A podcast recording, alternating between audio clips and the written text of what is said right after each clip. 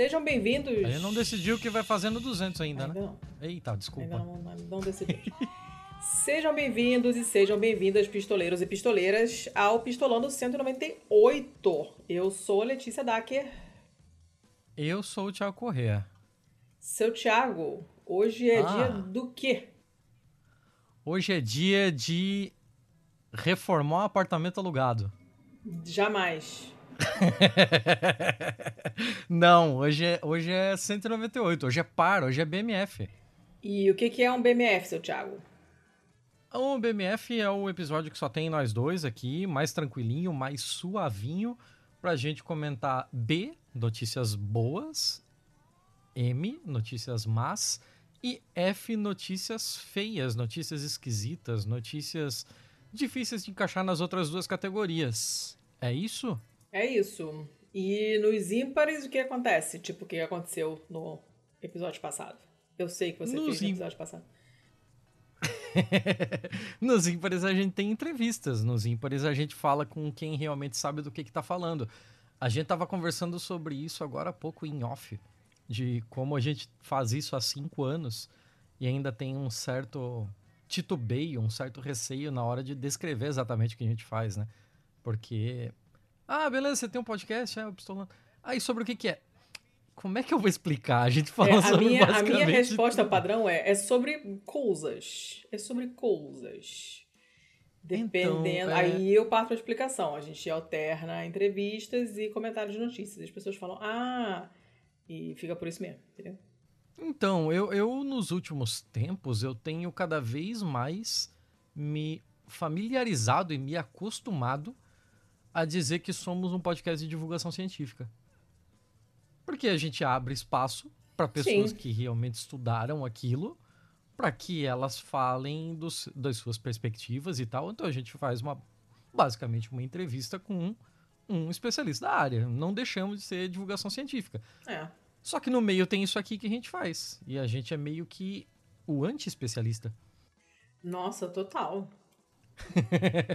Totalmente a especialista. assim, do Zero, não tem nenhuma especialidade. É, mas, assim, falando em, em entrevista com especialista, né? O episódio passado, que foi sobre os estados, né? A relação dos estados e tal. E foi muito bacana. O pessoal gostou, o entrevistado foi ótimo. O Bastos mandou um beijo. Eu agradeço a ele novamente, porque foi um ótimo contato. O papo foi super legal. Aprendi um monte de coisa. E gerou uns debatezinhos bacanas na Pistolândia, né? O pessoal comentando legislação e tal, não sei o quê. Foi um episódio bem legal de gravar. E bem a nossa cara também, né? Uma coisa meio. meio diferentona, digamos assim, né? Que você não, não, não ouve em outros lugares. Assim, foi bem bacana. Eu gostei muito de gravar esse episódio. Sim, e. Nossa, eu fiquei muito arrependido de ter jogado aquela. aquela pergunta dos parlamentos bicamerais dos Estados Unidos só no finalzinho. Porque aquilo dava um papo bem maneiro É, também. mas aí porra. não dava tempo mais, né? Paciência. É, a gente precisa às vezes saber a hora Cada de parar, escolha- né? A gente precisa é liberar renúncia. as pessoas. É, mas é aquilo, né? Cada escolha é uma renúncia. Você escolheu fazer perguntar outras coisas. Se você tivesse perguntado outras coisas, tivesse perguntado aquela. tivesse feito aquela pergunta, você teria deixado de perguntar outra coisa. E você estaria É nesse momento reclamando dessa outra coisa que você não teria perguntado.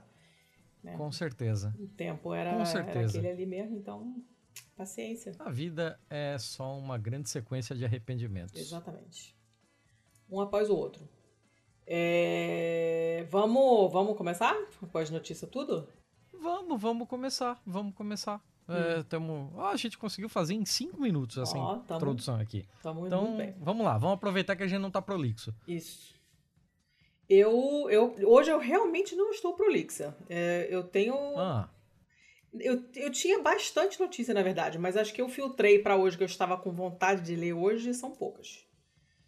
hum. Tinha várias separadas, eu saí fechando todas as abas porque hoje eu não estava afim. Acho que eu tô afim. Nossa, Estão aqui. nem me fala. Eu tava. Eu tô incrivelmente chato com as minhas notícias. Eu joguei 33 notícias fora hoje.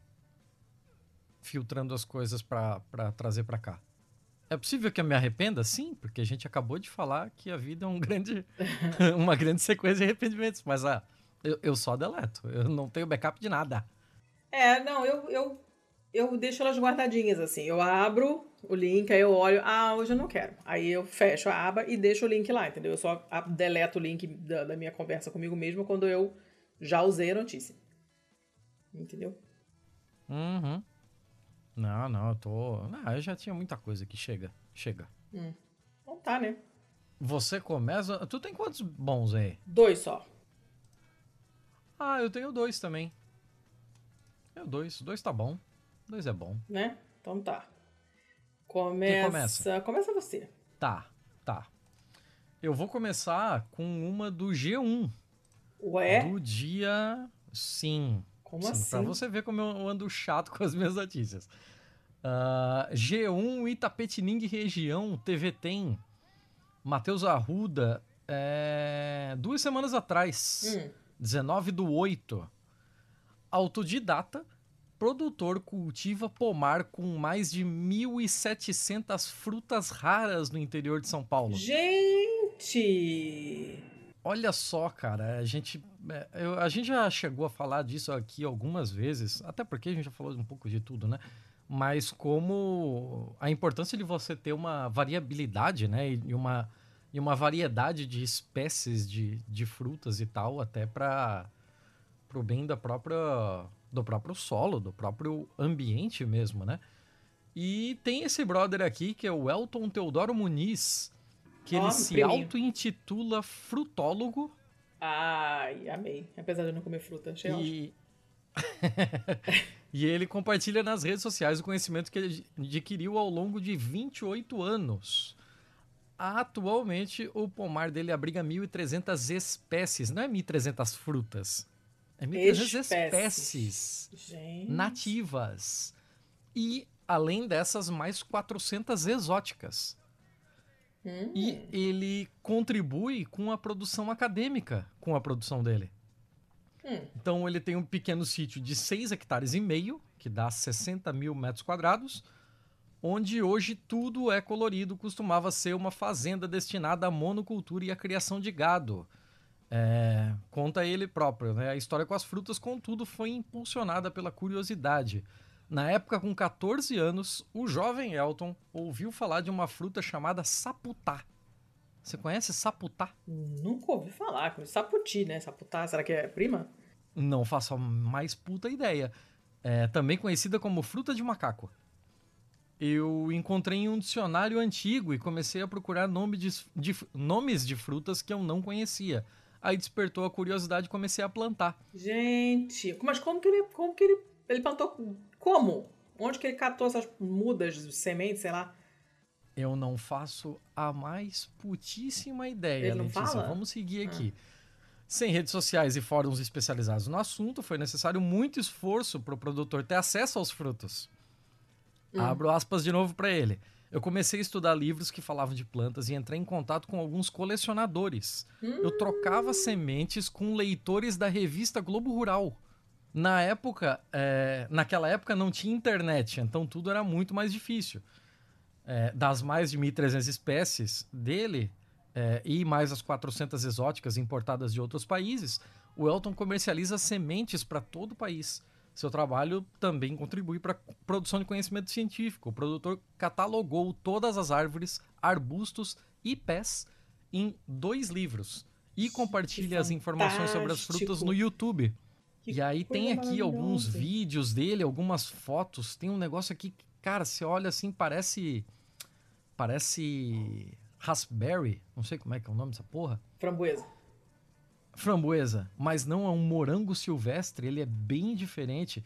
Tem uma aqui que parece. É, jabuticaba, mas é Tarumã Obi. Nossa, Nunca ouvi gente. falar eu tô te passando o link agora para você poder degustar não as frutas, mas pelo menos as fotos. Elas são lindas. Imagino.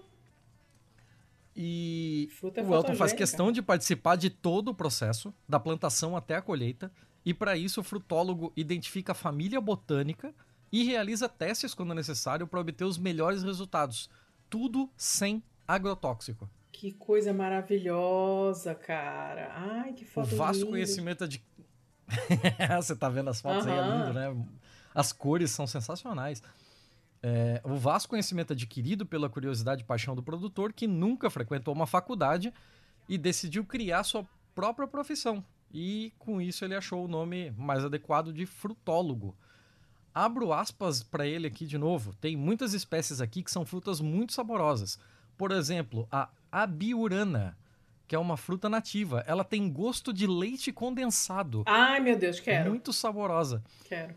Outra nativa também bem interessante é a guaxingaba. Tem gosto de tâmara, é doce, não é azeda não. E também tem a fruta milagrosa, um fruto pequeno e adocicado que faz milagre. E o milagre dele seria deixar o paladar doce. Ai, gente, que coisa, Cara, gente. Mas que coisa fantástica isso. Que homem danado. Incrível isso aqui. Isso aqui é sensacional. Tem uma foto, uma vista aérea do sítio dele e dá para ver que não é grande. E, e assim, você olha a vista aérea e parece Mata Atlântica. Porque é tudo fechado de árvores bem grandes, assim, sabe? Né? Não. Tipo, essas frutas têm as mais, os mais variados tamanhos, né? As mais variadas. Variadas variedades, mas vocês me entenderam. E, cara, isso aqui é maravilhoso. Em 2015, a fazenda dele foi reconhecida pelo Rank Brasil, que registra os recordes brasileiros, como a maior coleção de plantas no Brasil. E na época tinha 1311, agora ele já tá com 1300 só nativas.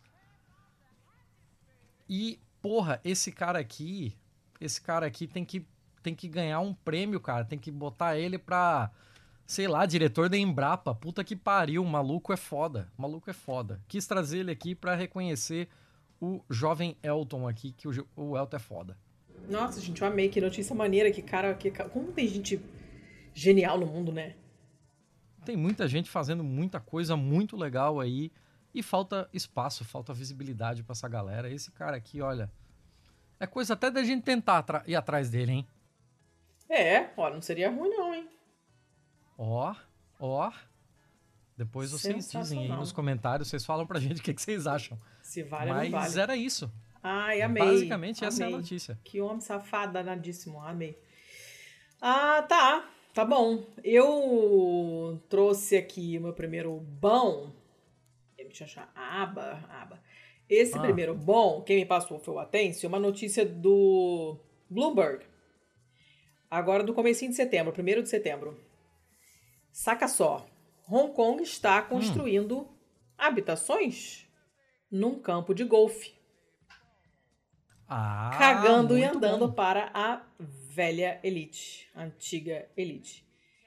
E... Golfe é um esporte que tem que acabar para ontem. Eu concordo plenamente. E é super interessante, porque olha só, o governo de Hong Kong né, vai começar a retomar um, um, um pedaço bem grande de, de, um campo de golfe exclusivo, né, que fica perto da fronteira com a China continental, e vai construir nesse pedaço do campo de golfe um monte de casas populares. E isso, obviamente, está dando um. causando certos pitis entre certas classes sociais, né? São 32 hectares de terra de um, um campo de golfe chamado Fanling, né? E eles vão construir 12 mil apartamentos. Gente, assim, é só uma parte do, do, do campo de golfe e essa parte é suficiente para 12 mil apartamentos. Então, assim, esse pedaço de terra né, vai ser. É, o, a, a intenção do governo é começar a construir no dia seguinte ao vencimento do contrato que o Golf Club de Hong Kong tem para usar esse terreno. E essa parte antiga que vai ser onde vai ser construída essa onde vão ser construídas, né? Atenção. Para a concordância verbal, essa essa parte de terra foi construída, essa parte, parte do campo foi construída em 1911. E é o, o campo de golfe de 18 buracos mais antigo da, da China toda. E a taxa de entrada tá, para os sócios é de 51 hum. mil dólares. Tá, pera. A taxa de entrada, tipo, fee. jogar? Entrance fee. Pra você entrar ou, ou, no entrada, clube. tipo, no sentido de virar sócio. Ser sócio do clube. Entrar para o clube. E aí, obviamente, Caralho. os sócios estão todos tendo um ataque de pelanca e uh, estão usando aquele bando de argumentos idiotas, que é o que o pessoal costuma usar mesmo, né? Fala a primeira coisa que vem na cabeça. Mas o governo tá assim, caguei, beijinho no ombro e só vou, né? O pessoal tá reclamando e eles Muito assim, justo. cara, temos um problema de habitação em Hong Kong, as pessoas não têm onde morar. Né? E ainda é o lugar com o mercado de habitação mais impossível de pagar no mundo inteiro. Uh, então, assim, Beijing já tinha. Beijing, Pequim já tinha falado para as agências do, do, governo local né, para resolver esse problema depois dos protestos que rolaram em 2019. E eles falaram: olha, vocês vão ter que se livrar daquelas moradias tipo gaiola, né? Que todo mundo deve ter visto alguma reportagem sobre isso em algum lugar, que o pessoal mora naqueles espaços que parecem realmente gaiolas. Vocês vão ter que se livrar disso. Uh, vão ter que se livrar de apartamentos subdivididos, né? Que o pessoal pega um apartamento que já era pequeno e subdivide, cada pessoa fica morando num lóculo praticamente. Isso tem, tudo tem que sumir até 2049. Vocês vão ter que se mexer. E aí o pessoal falou, cara, assim, não tem, não tem tanto espaço assim pra gente construir. Então, bora pegar um espaço que não tá servindo pra merda nenhuma. Pra meia dúzia de ricaços ficarem atirando bolinha pra lá e pra cá. Então, resolveram que vão construir ali e acabou. E isso, segundo o artigo, é uma, um sintoma do fato de que as, as elites antigas de Hong Kong estão perdendo poder político conforme os, o pessoal mais pró-Pequim ganha cada vez mais terreno. Quando o, o oficial lá, o funcionário público lá de mais alto nível de Pequim, né, mas que é escalado ali para supervisionar Hong Kong, quando ele apareceu na cidade ali em abril, ele nem se encontrou com a associação de, de desenvolvedores ali de, de imóveis, né, que é uma que representa uma das famílias mais ricas de Hong Kong. E aí o pessoal começou a levantar as anteninhas, falou, opa, eu acho que os interesses dos ricaços aqui, dos clãs mais ricos, estão sendo solenemente ignorados pela, pelas grandes lideranças do governo chinês, né? E que, obviamente, é uma coisa maravilhosa. Uh, e, aparentemente, é o, o governo de Hong Kong realmente quer demonstrar que vai conseguir resolver esses problemas de habitação. É uma sinalização para o governo chinês de que eles estão com boa vontade para resolver esse problema, que é um problema grave que a China mandou de resolver. O, a primeira vez que essa ideia de retomar o campo de golfe apareceu foi em 2019. E tem uma vantagem isso, do governo retomar isso, é que esse, essa, essa terra, na verdade, essa terra toda do campo de golfe pertence ao governo. Por isso que eles estão esperando o dia seguinte ao vencimento do contrato, ao fim do contrato, para poder construir. Uhum. Então, assim, eles não vão ter que é, ressarcir ninguém, eles não vão ter que relocar ninguém, não vão ter que demolir nada, Sim. né? A, a, terra já está lá, prontinha para cavucar aquela grama toda inútil, né? E uh, maravilha. maravilha. E essa ideia já está mais madura ainda em Singapura, onde o governo já em 2014 fez um plano direitinho lá, mostrou o plano de como eles pre pretendem é, resolver uma parte do problema da habitação com o uso dos campos de golfe. Uh, e já aconteceu a mesma coisa. Um clube de golfe se mudou do seu lugar original quando o contrato acabou e a terra foi usada para fazer, é, para construir habitações públicas. E eles também pararam com as corridas de cavalo, que também ocupam muito espaço, e usaram esses uhum. lugares onde tem as pistas, os hipódromos e tal, para também para construir casas para as pessoas. Uh, e aí, claro, né, o pessoal falando, não, esse campo é, tem muita herança cultural e valor ecológico, pipipipopopó. Ele fala, eles falam que 40% dos espaços ali são usados por não membros, né? porque o público também pode usar as, as quadras de, de futsal, tem uma, uma trilha que o pessoal usa à noite, né? Então ele fala, ah, não é só para os membros, também é para pessoas externas. Foda-se, deixa as quadras. Exato. né? Exato. Eles estão falando, não, isso vai é, prejudicar a reputação de Hong Kong como enquanto cidade cosmopolita e mundial. nenenê, nenenê, ah, né? E aí todo mundo que tá metido nisso, que tem dinheiro envolvido, obviamente, está reclamando usando essas coisas idiotas, né? Esses argumentos estúpidos. Mas enfim, uh, vai, vai sair, aparentemente o negócio vai ser construído mesmo, né?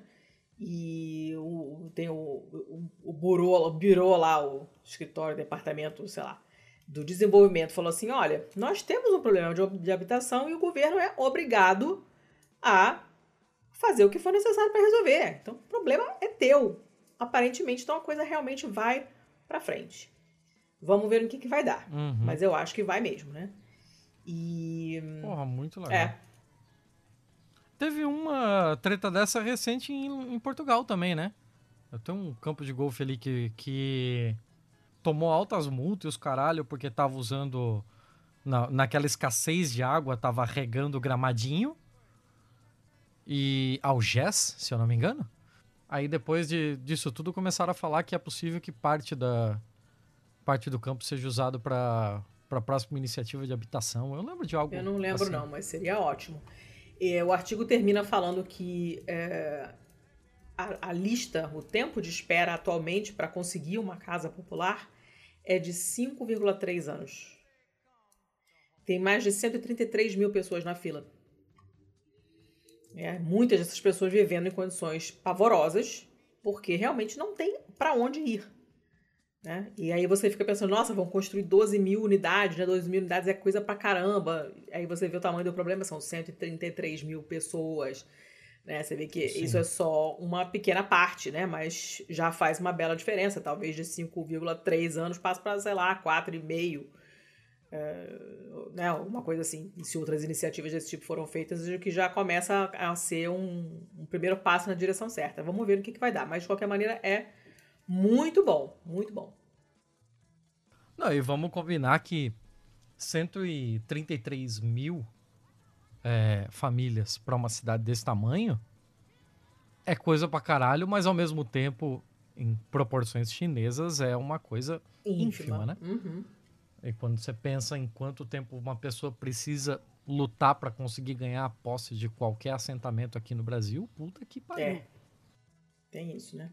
É foda, né? Falar de Hong Kong às vezes é meio difícil, né? Porque Hong Kong é e não é China, fica aquele negócio esquisito, aquela condição específica deles que vira tudo no caralho. É, eles já são desde 97 ou 99, né? Parte da China, mas eles ainda têm um estatuto específico lá, um, um certo nível de independência. É tudo, tudo esquisito, Hong Kong. É um lugar particular, digamos assim. Diferente, diferente. É. é. É. Eu posso ir daqui? Pode, manda ver. Tá. Eu vou trazer uma notícia de um lugar que tá virando tá virando habituê já, né? Que é o Quanta Magazine. Oh, meu Deus. Uh, o Quanta tá sempre aqui, né? Porque sempre tem umas notícias legais lá de, de, de ciência e tal. E Dona Letícia, essa daqui, me pegou desprevenido, porque eu nunca tinha parado para pensar exatamente hum. assim, sobre isso. Você uh, tá ligado que, assim, bicho que sofre metamorfose, hum ele perde a memória de tudo que aconteceu no período dele de larva? Que defina a memória. Memória. Memória tipo memória. Como é que é a memória de inseto, da borboleta que sofre metamorfose? Ah, eu não sei. Eu também não, eu sei. não sei. então, a matéria aqui diz o seguinte: é, porque as memórias dos insetos podem não sobreviver à metamorfose. A reorganização dos neurônios durante a metamorfose da mosca da fruta sugere que memórias larvais não persistem nos adultos. É, eles usam aqui o termo rewire, né? É como se o. É, sabe aquele negócio de coach de reprogramação cerebral? É isso literalmente. Que coisa doida. Ah. Então, uma metamorfose completa transforma lagartos em borboletas, remodelando não apenas os corpos dos insetos, mas também seus comportamentos e identidades. Novo trabalho revela em detalhes pela primeira vez como a metamorfose remodela os cérebros. Hum. E aí tem aqui, ah, nas noites quentes de verão, é, cri... como é que diz isso? É... Green Lace Wings, não sei que porra é essa. Deve ser algum tipo de borboleta. De, provavelmente. É, Lace é renda, né? de lanterna... Ah. Lace é renda. É, Green Lace hum. Wings. Hum. Sei lá. Foda-se. Uh, eu tenho, eu tenho um, um, uma extensão pro navegador aqui que faz tradução se eu selecionar a palavra, né? hum. né? Ele traduziu essa porra pra mim como crisopídeos. Ajudou negativamente. então vamos seguir, foda-se. É, os insetos, nas suas asas em forma de véu, distraem-se facilmente de sua preocupação natural em bebericar o néctar das flores, evitar morcegos predadores e se reproduzir. Pequenas ninhadas de ovos que põem ficam penduradas em longos caules na parte inferior das folhas e balançam como luzes de fadas ao vento. É, o conjunto de ovos pendurados são lindos, mas também práticos. Eles evitam que as larvas incubadas comam imediatamente seus irmãos não eclodidos. E elas têm mandíbulas em forma de foice que perfuram as presas e as sugam até deixar secas. As larvas desses amiguinhos aqui, elas são vicious, né? Elas são malignas. Diz aqui o James Truman. Nossa, gente é, que é professor emérito do, de desenvolvimento biologia celular e molecular da Universidade de Washington.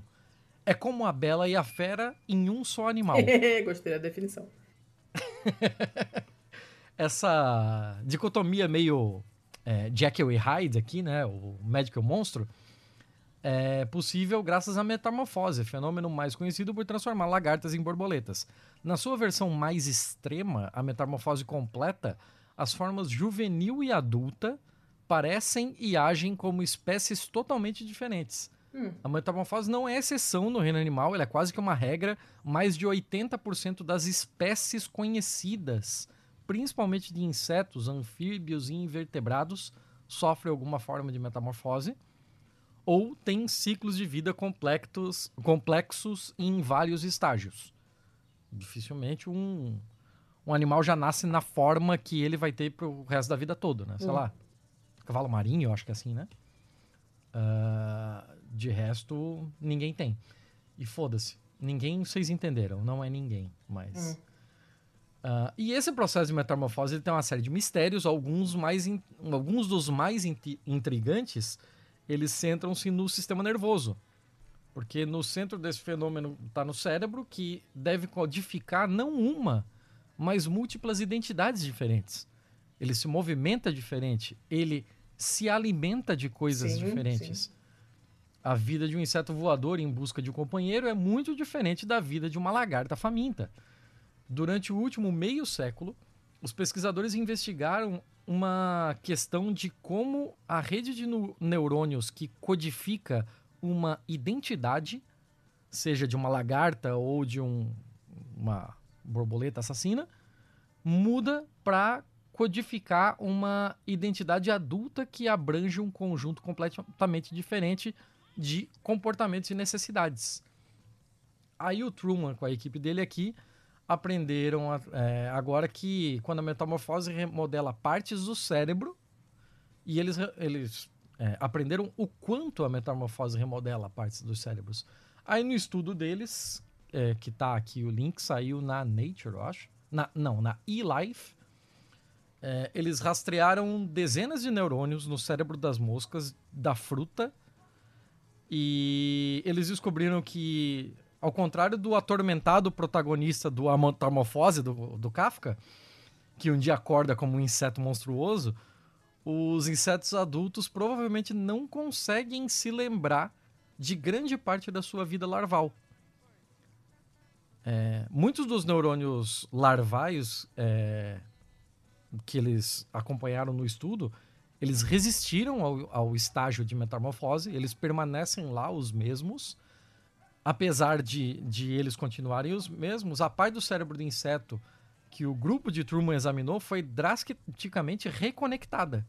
Hum. E aí essa revisão das conexões neurais refletiu na mudança igualmente dramática do comportamento dos insetos, à medida que eles mudam de larvas e rastejantes e famintas para adultos voadores e reprodutores. É... Eu vou parar por aqui. Isso aqui é longo pra caralho e tal. Tem uma foto do veinho aqui. Ele parece o. Ele parece o milionário do Jurassic Park. E. Aí tá ele aqui vendo uma imagem do que deve ser, sei lá, uma. Uma. Não sei o que, magnético de cabeça de mosca. Mas é isso aí. É isso aí. A, a ideia é essa. A ideia vocês pegaram. Eles botaram aí uma. Seguiram a ideia da, das. Da, das células neuronais da, da mosquinha e quando larva ela era de um jeito e aí de repente ela mudou completamente. Ela inclusive se conectou com neurônios diferentes. Muito maneiro. Todo isso. o trajeto da sinapse é diferente. Muito maneiro, cara. E é possível que seja essa esse rearranjo aqui que que faz com que as novas habilidades floresçam, né? E isso é muito maluco. Isso pode dar uma, isso pode dar uma ideia super interessante de você conseguir, de certa forma, criar medicamentos que recuperem quem teve é, uma parte do cérebro afetada para que o cérebro consiga se se reestruturar essas sinapses de uma outra forma para que a pessoa volte a ganhar, sei lá, mobilidade, capacidade de fala, de raciocínio, sei lá, né? Alguma coisa nesse sentido. Então é, é bastante promissor. E é muito curioso pensar como caralhos isso aconteceu na evolução, meu amigo. é muito interessante, cara. Porra, e dá, um, dá umas pesquisas bem boas. Sensacional. Muito bem, muito bem. Tá, sim senhor. Eu vou pro meu segundo bom então. Que ah. é um bom, mas ele tem um fundo mal. Hum, é tá roubando. Quê? Tá roubando. Não, é por. É... Eu... Olha só. Essa quem mandou foi a Mari, tá? É, hum. Um beijo pra Mari. É... Vê, vê se você não, não, não concorda comigo, que tem um fundo de mal, né? Hum. Essa é uma notícia agora, do dia 29 de agosto de 2023, tá? 2023, estamos uhum. em 2023.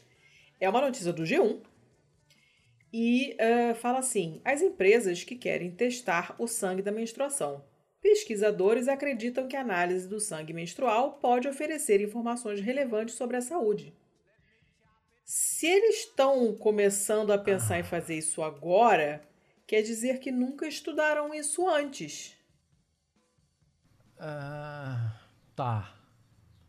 Entendeu? Tá. De onde eu, eu veio tava, tava... a parte do mal?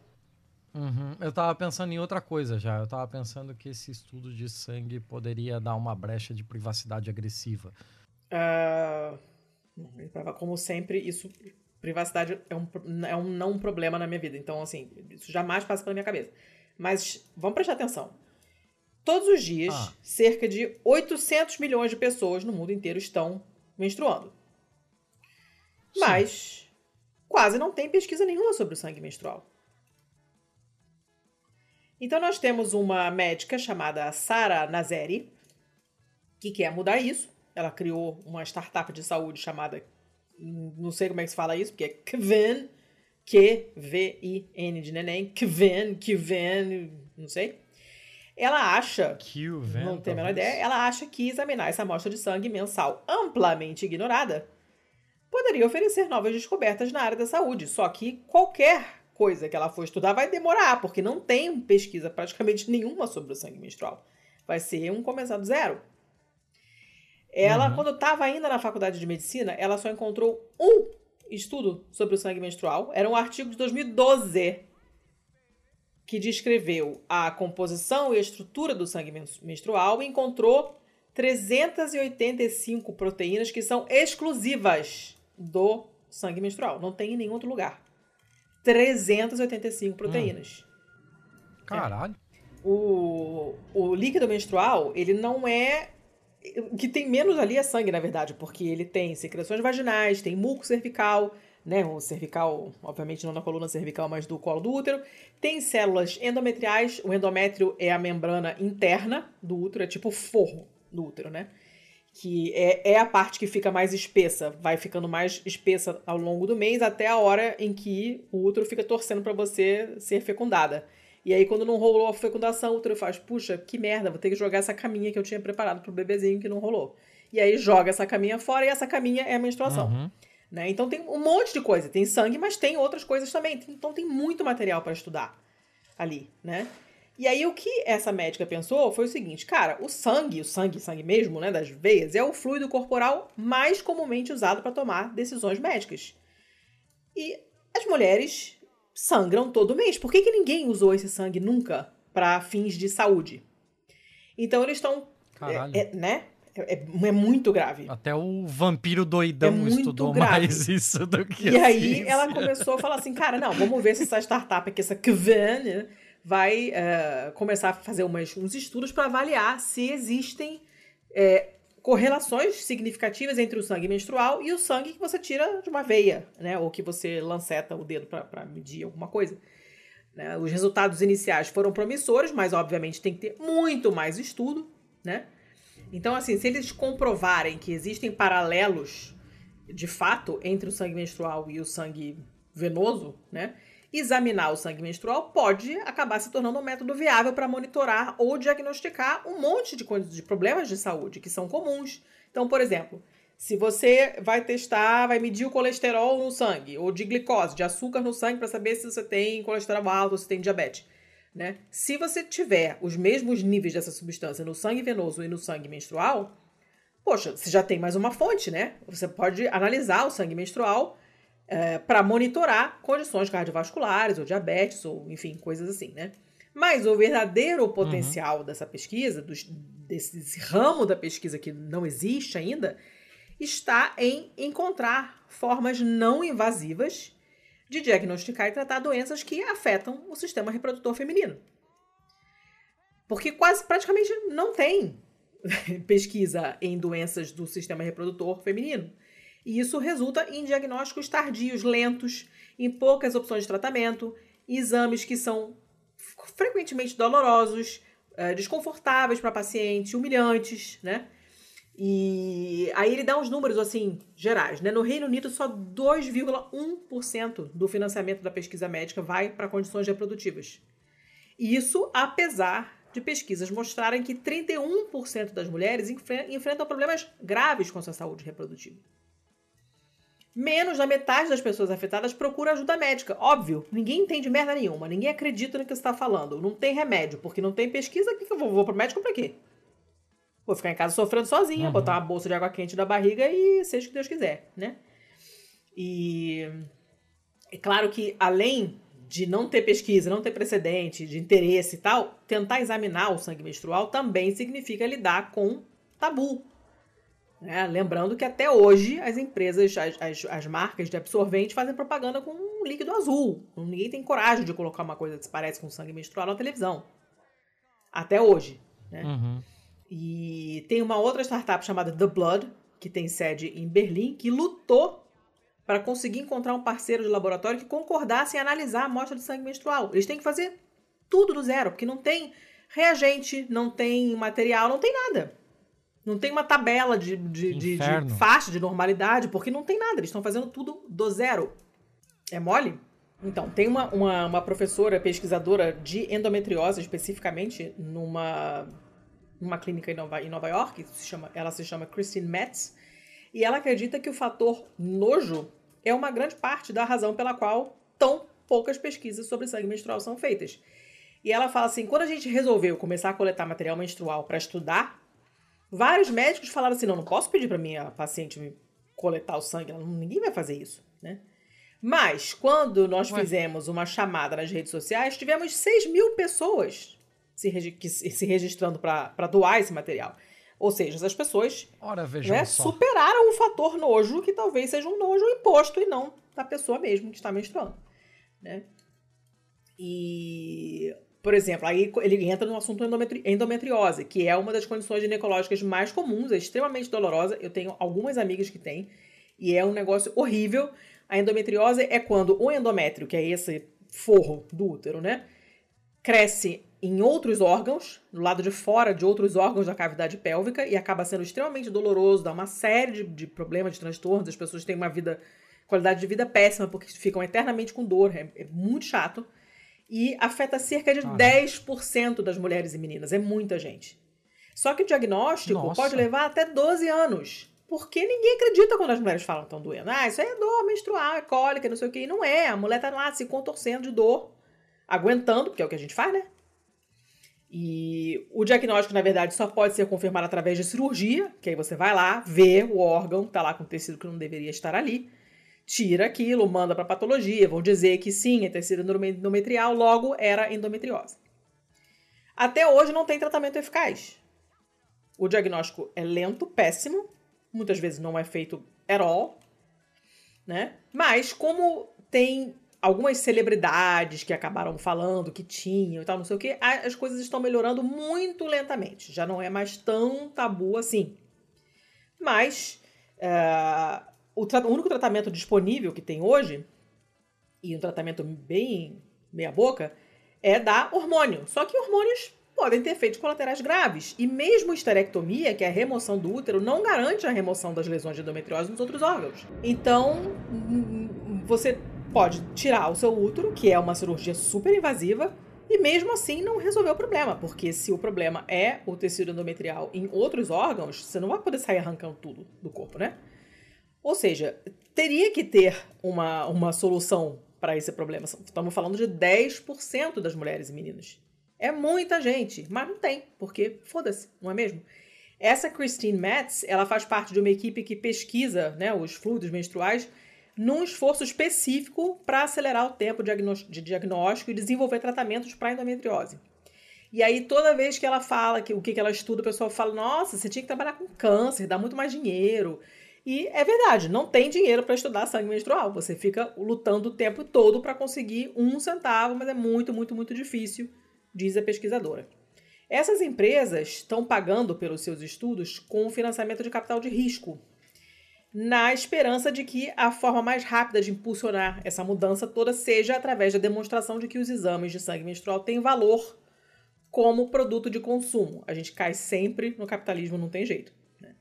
Eles, eles só estão conseguindo pagar dessa maneira. Falou, olha, é, eu sei que ninguém quer estudar isso, eu sei que vocês não estão nem aí, eu sei que vocês estão cagando para as mulheres, mas de repente, se a gente desenvolver um produto para testar esse sangue, vocês vão conseguir vender e vão recuperar o dinheiro que vocês investiram na, na, na pesquisa, né? Uh, mas, enfim, né? Então é uma notícia boa? É. Mas tem um. Tem uma coisa, né? Uma coisa chata no fundo aí, um contexto muito ruim eles, eles, é, eles entrevistam uma mulher de 36 anos de Washington que participou em um dos estudos da CVN, né, que visava avaliar se o sangue menstrual podia ser usado para rastrear câncer no colo do útero. E ela começou a participar uhum. do estudo depois de ver um anúncio no Instagram. E ela, por mais de 10 anos, os exames, né, os, os preventivos de colo do útero, né, o, Papa, o Papa Nicolau dela que ela fazia, por mais de 10 anos, os resultados vinham sempre anormais. Então ela tinha que fazer, refazer o teste a cada seis meses. E é um exame desconfortável, né, que é feito sempre sem anestesia, né? É um exame desconfortável. Para mim não é nada do outro mundo, mas eu super entendo quem fica muito mal, porque pode doer mesmo, depende de pessoa para pessoa, né? É um exame que não é legal, bota um espéculo, vai lá com uma escovinha, não é um negócio maneiro, né? É um processo bem invasivo e a impressão que dá é que é uma coisa muito primitiva mesmo, uma parada bem meio medieval, assim, sabe? Se tivesse uma maneira menos invasiva de ver isso, né? Em vez de você ter que ir lá fazer essa diabo desse, desse exame uma vez a cada seis meses, uma vez por ano, ou não sei, depende de qual escola de, de medicina o lugar acompanha. É, se você pudesse simplesmente mandar uma amostra do seu sangue menstrual e isso fosse suficiente para fazer o preventivo, seria maravilhoso. Seria muito mais barato e seria muito menos desagradável para as pessoas que precisam fazer o exame. Né? E, enfim, então isso seria uma coisa super benéfica para uma quantidade imensa de pessoas, para não falar do, da, da, da, simplificação do processo. Fica muito mais fácil você diagnosticar quando o teste é mais rápido, menos invasivo, as pessoas não vão se recusar a ir, porque não vai ser desagradável. Né? Você não, não precisa de uma sala, de um biombo para cobrir a porta, de um, né, um leito para botar a pessoa, de um espéculo, de esterilizar o espéculo. Seria muito mais barato. E, e isso provavelmente é, faria com que muitos testes a mais fossem realizados com relação ao que é feito hoje. Então você provavelmente pegaria muito mais câncer de colo do útero no começo, o que significa uma, um tratamento melhor, uma possibilidade de tratamento melhor, sobrevida melhor. Enfim, só vantagens. Né? Então, assim, na verdade é uma, é uma boa notícia, porque vão começar a testar o sangue da menstruação, mas é uma péssima notícia porque é 2023 isso não tinha sido feito ainda. Que, que Lembrando loucura, que, que praticamente todos os remédios que a gente toma não são testados em mulheres. Então, eles são calibrados para homens. Efeito colateral não é estudado em mulher, é, sobredose, isso tudo é feito levando em consideração metade da população. O resto, foda-se. E sim, eu estou sendo binária porque eu estou simplificando. Né? Mas uhum. é isso. Assim, a gente toma um remédio e a gente não sabe que efeito vai ter na gente. Se vai ter alguma interação hormonal, se vai ter alguma interação com o anticoncepcional, se você tomar anticoncepcional. A gente não sabe nada, porque isso não é, praticamente não é estudado. Normalmente evitam é, testar em mulheres porque mulheres podem engravidar, pessoas com útero, tá, vocês entenderam, podem engravidar, e isso é um fator de complicação ética, principalmente, né? Pode dar ruim. Então, ah, então não vamos fazer, foda-se. Não fazem. Então a gente não sabe uhum. como é que as coisas funcionam no nosso próprio corpo, porque não tem estudo feito sobre isso. Aí agora, em 2023, finalmente alguém resolveu que acha que vale a pena. Mas como a gente viu, provavelmente só vale a pena se tiver retorno financeiro. Então, assim, é um bom, mas ele é um bom marmorizado com mal. Tá, quatro coisas Fale. rápidas. Primeira, essa notícia tem tanto gosto de mal que eu não. Eu, eu custei a ver o bom dela. É, falei, né? Segunda, eu fiz a piada antes, mas eu acho que você não ouviu, então eu vou ah. repetir. Parece que o vampiro doidão testou mais sangue de menstruação do que a, a própria ciência. Uh, terceira, eu já esqueci qual é a terceira. Quarta, eu passei esse um tempão aqui tentando fazer o trocadilho, mas eu falhei miseravelmente em conseguir fazer um trocadilho que prestasse com endométrio manhole. Meu Deus do céu, Thiago. Não. É. Não, não, não, não, não. Acabou eu, eu, eu tô com eu tô com o punchline aqui, mas eu não consegui ainda fazer o enunciado não, dessa piada. Não, esquece, tipo, passa pra outra. São águas passadas, pelo amor de Deus. Vai, vai, vai pro seu segundo bom. É, eu já fui os meus ah, já dois acabou, bons. é verdade. Foi o primeiro. É. é. E essa aí foi o mal, você tá Cara, eu pensei mal, muito onde colocar, sabe? Mas eu acho que é uma pequena vitória. É uma pequena vitória. Então tá. Foi por isso que foi então pro bom. Tá. Mas é Deixa o bom marmorizado, entendeu? É que nem carne, aquelas carnes de churrasco. É, tá, então vamos pro mal. Ah, você quer eu falar tenho um de mal? Só. Então vamos falar de mal. Eu, eu tenho então dois, então eu posso começar. Eu vou começar pela nossa amiga revista da FAPESP. Hum. Vou começar com essa notícia que é da edição 329, ela é de julho de 2023. E vamos continuar no rolê da medicina. Porque, infelizmente, é, a gente teve aí esse é, caso recente do, do transplante de coração do Faustão, né? Que, ah, sim. Que sim. deu o que falar e o caralho a quatro. E essa notícia, inclusive, é anterior a todo esse rolê, mas diz muito sobre. Maioria dos órgãos oferecidos aos estados para transplante não foi aproveitada. Ué? Das 22.824 ofertas feitas pela Central Nacional de Transplantes entre 2014 e 2021, 63% foram recusadas. Por quê? E esse levantamento é do Ministério da Saúde. Uh, o negócio é o seguinte: é, esse levantamento foi feito por técnicos do Ministério da Saúde, pesquisadores da FEPEX, que é a Federação de Ensino e Pesquisa em Ciências da Saúde, em Brasília, com base nos dados da Central Nacional de Transplante sobre a oferta de órgãos sólidos. Então, de sólidos, estamos falando de uhum. coração, pulmão, fígado, rim uhum. e pâncreas. Uh, eu não sabia que meu olho não era sólido. Uh, aos estados e às rações das recusas. Das 22.824 ofertas feitas pela CNT no período, 63%, 14.341 foram recusadas pelas equipes que fazem essas cirurgias. Os resultados foram publicados em abril num artigo em formato de pré-print, ainda não revisado por pesquisadores independentes.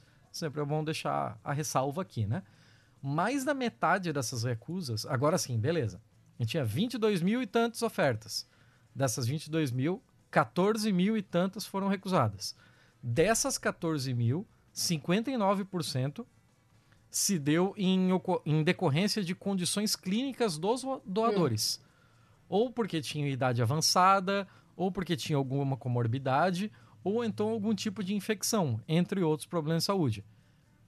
Em 9% dos casos, o órgão tinha lesões ou alterações morfológicas que impediram de ser usado. Hum. E as recusas associadas a problemas logísticos foram apenas 6%.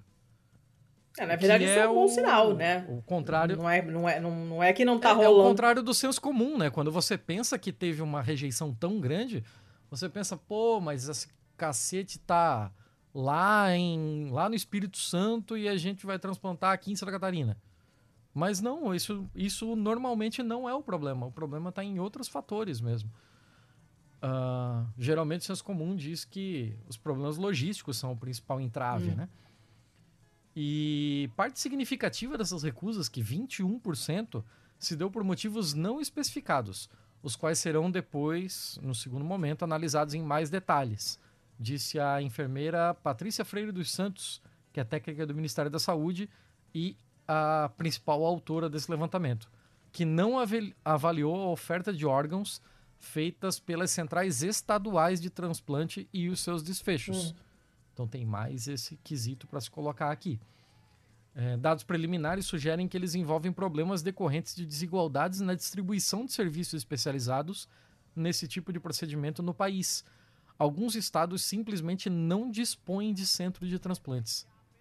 Cara, 2023, a gente tem estado que não tem essa infraestrutura. Isso é foda. Por exemplo, o Amazonas. O Amazonas não faz transplante de coração. Portanto, não possui sequer lista de espera própria para esse órgão. Tem que vir da Central hum. Nacional. É, os pacientes amazonenses diagnosticados com insuficiência cardíaca terminal são inscritos em listas de espera de estados que fazem esse procedimento, dos estados vizinhos. É, o transplante de órgãos no Brasil hoje se dá por meio de uma lista única, aquele negócio que a gente acabou sim, de aprender sim. com todo o rolê do Faustão, né? Então, organizada a partir de listas estaduais, macro-regionais e nacional, além de outros mecanismos. É, tem uma portaria 2600 de 2009, é, to, segundo ela, todo hospital com UTI, referência em urgência e emergência, ou que já realize algum tipo de transplante, precisa ter uma comissão para identificar potenciais doadores. Sempre que o um novo órgão é identificado, a busca por receptor compatível é feita primeiro na lista do estado de origem. É, sei lá, um rim. Um rim doador de São Paulo será oferecido primeiro para pacientes de São Paulo. Uhum, Não tem nenhum compatível, aí vai para a lista nacional. Uhum. É, aí tem as listas regionais ainda. As regionais são organizadas pelas centrais estaduais de transplante, que nem sempre encontram um receptor compatível. Em alguns casos, as próprias centrais recusam o órgão por considerá-lo inadequado ou por outras questões, como falta de equipe para buscar o órgão ou alguma sala de cirurgia disponível, por exemplo. Nesse caso, ele é encaminhado para a Central Nacional, que oferecerá aos outros estados seguindo a lista de espera nacional. O critério usado pelas equipes pode variar. É, algumas aceitam determinados órgãos de pessoas com mais idade, outras são mais rigorosas nesse sentido todo coração identificado para transplante no Amazonas, por exemplo, vai direto para a lista nacional, sendo logo ofertado para outros estados. Ocorre que o tempo de isquemia do coração, que é o período que o órgão pode ficar sem irrigação e manter as atividades fora do corpo humano, é de apenas quatro horas. Então, se o Amazonas não dá conta de fazer, é uma corrida contra o tempo fodida, porque é, a, o tamanho do Amazonas, né, para você levar para fora do Amazonas, é fodido. É, o que impede, às vezes, de ser transportado para regiões distantes. Tem, basicamente, fica sendo oferecido só para Acre, Rondônia e Roraima. E esses também não fazem transplante de coração.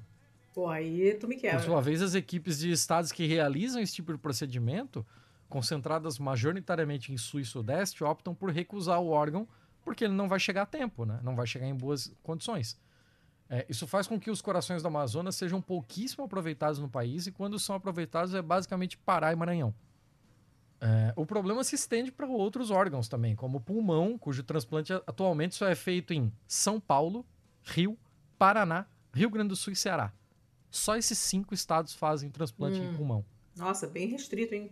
Cara, é, é muito, muito, muito restrito. É incrível, incrível. É...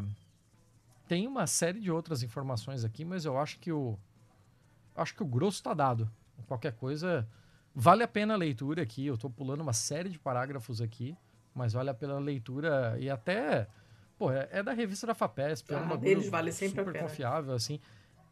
É até legal de, sei lá, jogar no grupo do Zap quando falarem do Faustão, uhum. sabe?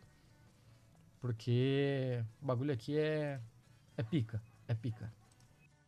É, então tá bom. Eu vou pro meu primeiro, que foi uma, uma doação conjunta, na verdade, apareceu para mim e depois o Atense me mandou e depois o Mark, que é meu amigo americano, que não nos ouve porque ele tenta, mas o nosso português é muito rápido para ele, ele não consegue. E, e, ele me mandou também. É uma notícia de 21 de junho, agora, da CBS News. E fala de uma cidade no estado do Delaware, que é a terra do Zé Biden lá, né? Que quer dar hum. para empresas o direito de votar nas eleições. Cara, meu, a, a, a possibilidade disso dar certo é negativa. Então, o estado de Delaware é famoso por ser business friendly, né?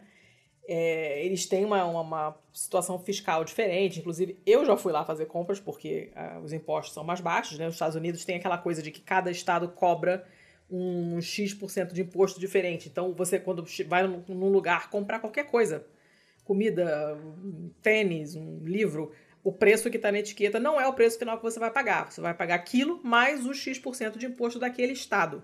O que torna a sua vida matematicamente um inferno. Porque fazer compras é muito complicado. Dividir conta no restaurante é muito complicado, porque você olha no cardápio e, né, e ah, eu vou pagar, sei lá, 10, 10 euros, 10 dólares nesse hambúrguer aqui. Não, neném, que vai ter um outro em cima, né, um imposto em cima daquilo ali que muda de estado para estado. É um estado tão business friendly que tem mais de 1,8 milhões de empresas registradas. O que significa que tem praticamente o dobro de empresas com relação a pessoas físicas no estado. Uhum. E uma cidade em particular, que se chama Seaford, está tentando aumentar ainda mais a influência das atividades né, das empresas na política local, com uma proposta de dar às empresas a possibilidade de votar. Essa cidade tem 8 mil fulanos morando, perto do, ali nas margens do rio Nanticoke, e uh, em abril, eles resolveram permitir que empresas, incluindo uh, trusts, incluindo parcerias, incluindo corporações, incluindo vários tipos diferentes de empresa, uh, dando a essas empresas o direito de votar nas eleições locais. E essa lei entraria em vigor depois que as duas casas do, do estado de Delaware, da, da legislatura do estado de Delaware, aprovassem. Uhum. E essa proposta recendeu um debate sobre. Ó, oh, as duas casas do Estado aí. É, né? Pois é. Essa proposta recendeu o debate sobre eh, a quantidade de poder que as atividades é, que as empresas devem ter no governo local. Né? E, obviamente, tem uma, uma oposição feroz dos grupos de interesse cívico, que tem interesse né, na sociedade, que dizem que as empresas já têm poder demais, já têm influência demais sobre a política. E uh, uma mulher chamada Claire Snyder Tracinho Hall, nesses nomes efenados muito chiques, que é a diretora executiva de Common Cause Delaware, que é o que eles chamam de Watchdog Group, né? São os grupos, essas associações, uhum. os grupos que ficam de olho na merda que os outros fazem, né? O departamento de vai da merda que trabalha para a sociedade, não para as empresas. E ela falou os assim... observatórios. É, né? observatórios. Foi muito chocante ver essa tentativa de dar para entidades artificiais de direitos de voto. Isso é ridículo. A gente está tendo um problema grave de supressão de voto no país inteiro e isso é exatamente o oposto. Então, assim, essa proposta de lei não está dizendo que os residentes de Seaford não podem votar, mas estão diluindo os votos dos residentes de Seaford a partir do momento em que pretende é, permitir que não residentes votem. E não residentes e não pessoas, né?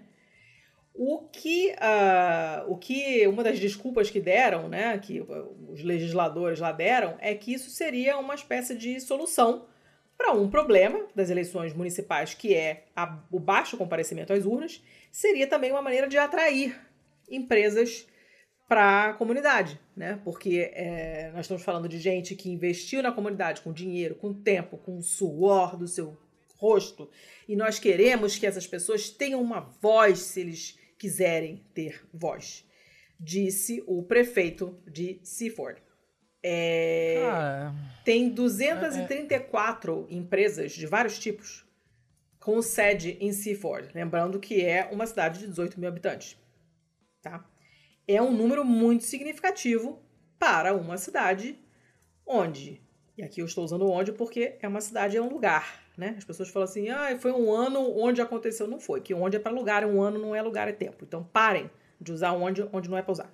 Nesse caso é para usar um número significativo para uma cidade onde ou na qual uma eleição em abril só teve 340 votos. As pessoas estão cagando e não vão votar. Aí você imagina. Ah. Você imagina. As eleições locais tem 340 pessoas que foram votar. E tem 234 empresas com sede na cidade que, se essa lei for para frente, vão poder votar. Você imagina, olha o peso que isso teria uhum. numa comunidade desse tamanho com tão poucos votantes. E essa Seaford é uma das muitas cidades que já permitem a pessoa tem algum tipo de propriedade na cidade, mas não mora lá, mas ela tem direito a votar sobre certos assuntos, como por exemplo impostos.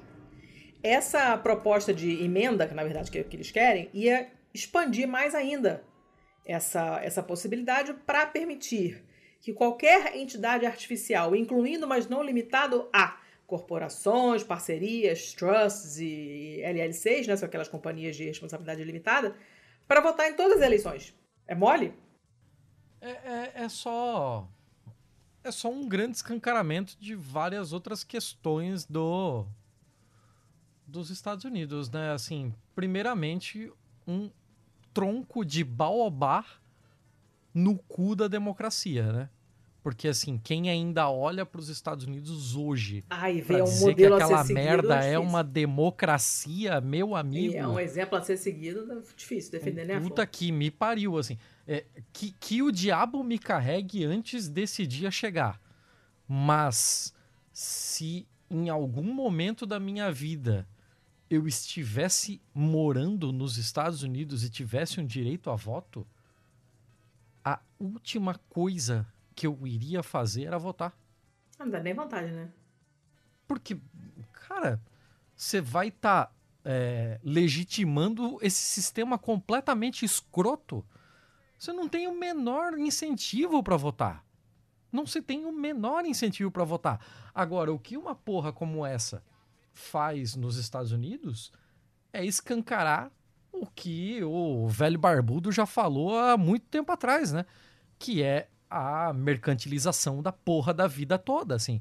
É, Reduziu-se a, a ideia de a ideia de, de cidadão não para uma pessoa que participa de uma comunidade, não como uma pessoa que vive naquela sociedade, mas pelo simples fato de pagar impostos. Aí, se a empresa paga impostos, ela tem esse, esse direito de voto. Então, basicamente, o imposto é uma carteirinha de sócio para esse clubinho. Isso é a porra da mercantilização do próprio Estado. Isso é, é, é, é, é ridículo, é aviltante, é, é ofensivo de várias maneiras. Ó, piora, tá? Porque hum. a legislação tem um mecanismo para evitar votos duplos. Só que essa legislação só vale para residentes humanos de Seaford. Ah, claro. Né? Donos de atividades comerciais, enfim, business que são de fora da cidade, podem votar mais uma vez. Então eu posso criar um monte de CNPJ laranja e pois é. controlar é. as eleições, foda-se. Inclusive, é, em 2019, ficou-se sabendo que um único dono de propriedades, né, um cara que tinha várias empresas, votou 31 vezes em New York, num ah, referendo claro. da cidade. Aí, New York deu uma deu uma corrigida nas regras para não permitir que isso acontecesse novamente, mas rola. Rola. E é, é muito complicado, é um estado muito complicado, tá? Tem várias outras facilidades para empresas, inclusive donos de empresas de responsabilidade limitada podem permanecer anônimos. É, tem um monte de facilidade fiscal. A imensa maioria das empresas que tem sede no, registrada no estado, inclusive dois terços de empresas que estão na lista das 500 da, da Fortune 500 não tem nem presença física lá. É, estão registradas lá, mas não estão lá. Uhum. E essas empresas vão ter direito de voto se essa coisa passar.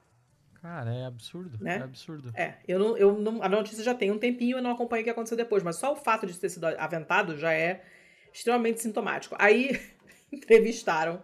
Ó, é óbvio que quem é, quer passar isso é um, é um republicano, né? E eles foram procurar, procurar lá o, o House Speaker, né? O, como é que chama isso em português? Qual é o equivalente disso em português? O. Caralho, porta-voz. Mas não sei se é porta-voz. Não sei. Enfim. Não? Acho que, acho que não é. Relações públicas? Não, não, não. Assim? Porque é o cara. Eu acho que o cara é legislador, sabe? Ele não é, não é um externo. Não sei, não me lembro. Mas whatever. É o, é o cara que fala em nome da casa lá? Perguntaram para ah, ele. Deve ser o presidente da eu Câmara, alguma sim, coisa Eu assim. acho que sim. Aí perguntaram para ele: é, o é, que, que você acha desse babado todo? Ele falou assim: olha que resposta brilhante.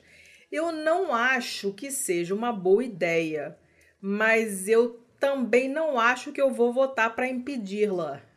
Ah, que bom, né? Que bom. Interessante, é, né? gente assim que a gente precisa na política, né? Tá Galera de, pariu. De, né, de, de pulso firme, isso, de opiniões, opiniões claro. é forte, é isso aí. É, é um ideólogo, né? É um ideólogo. É isso, era essa essa notícia sensacional. Cara, isso é isso é errado em tantas coisas que dá para fazer o resto do episódio só falando disso.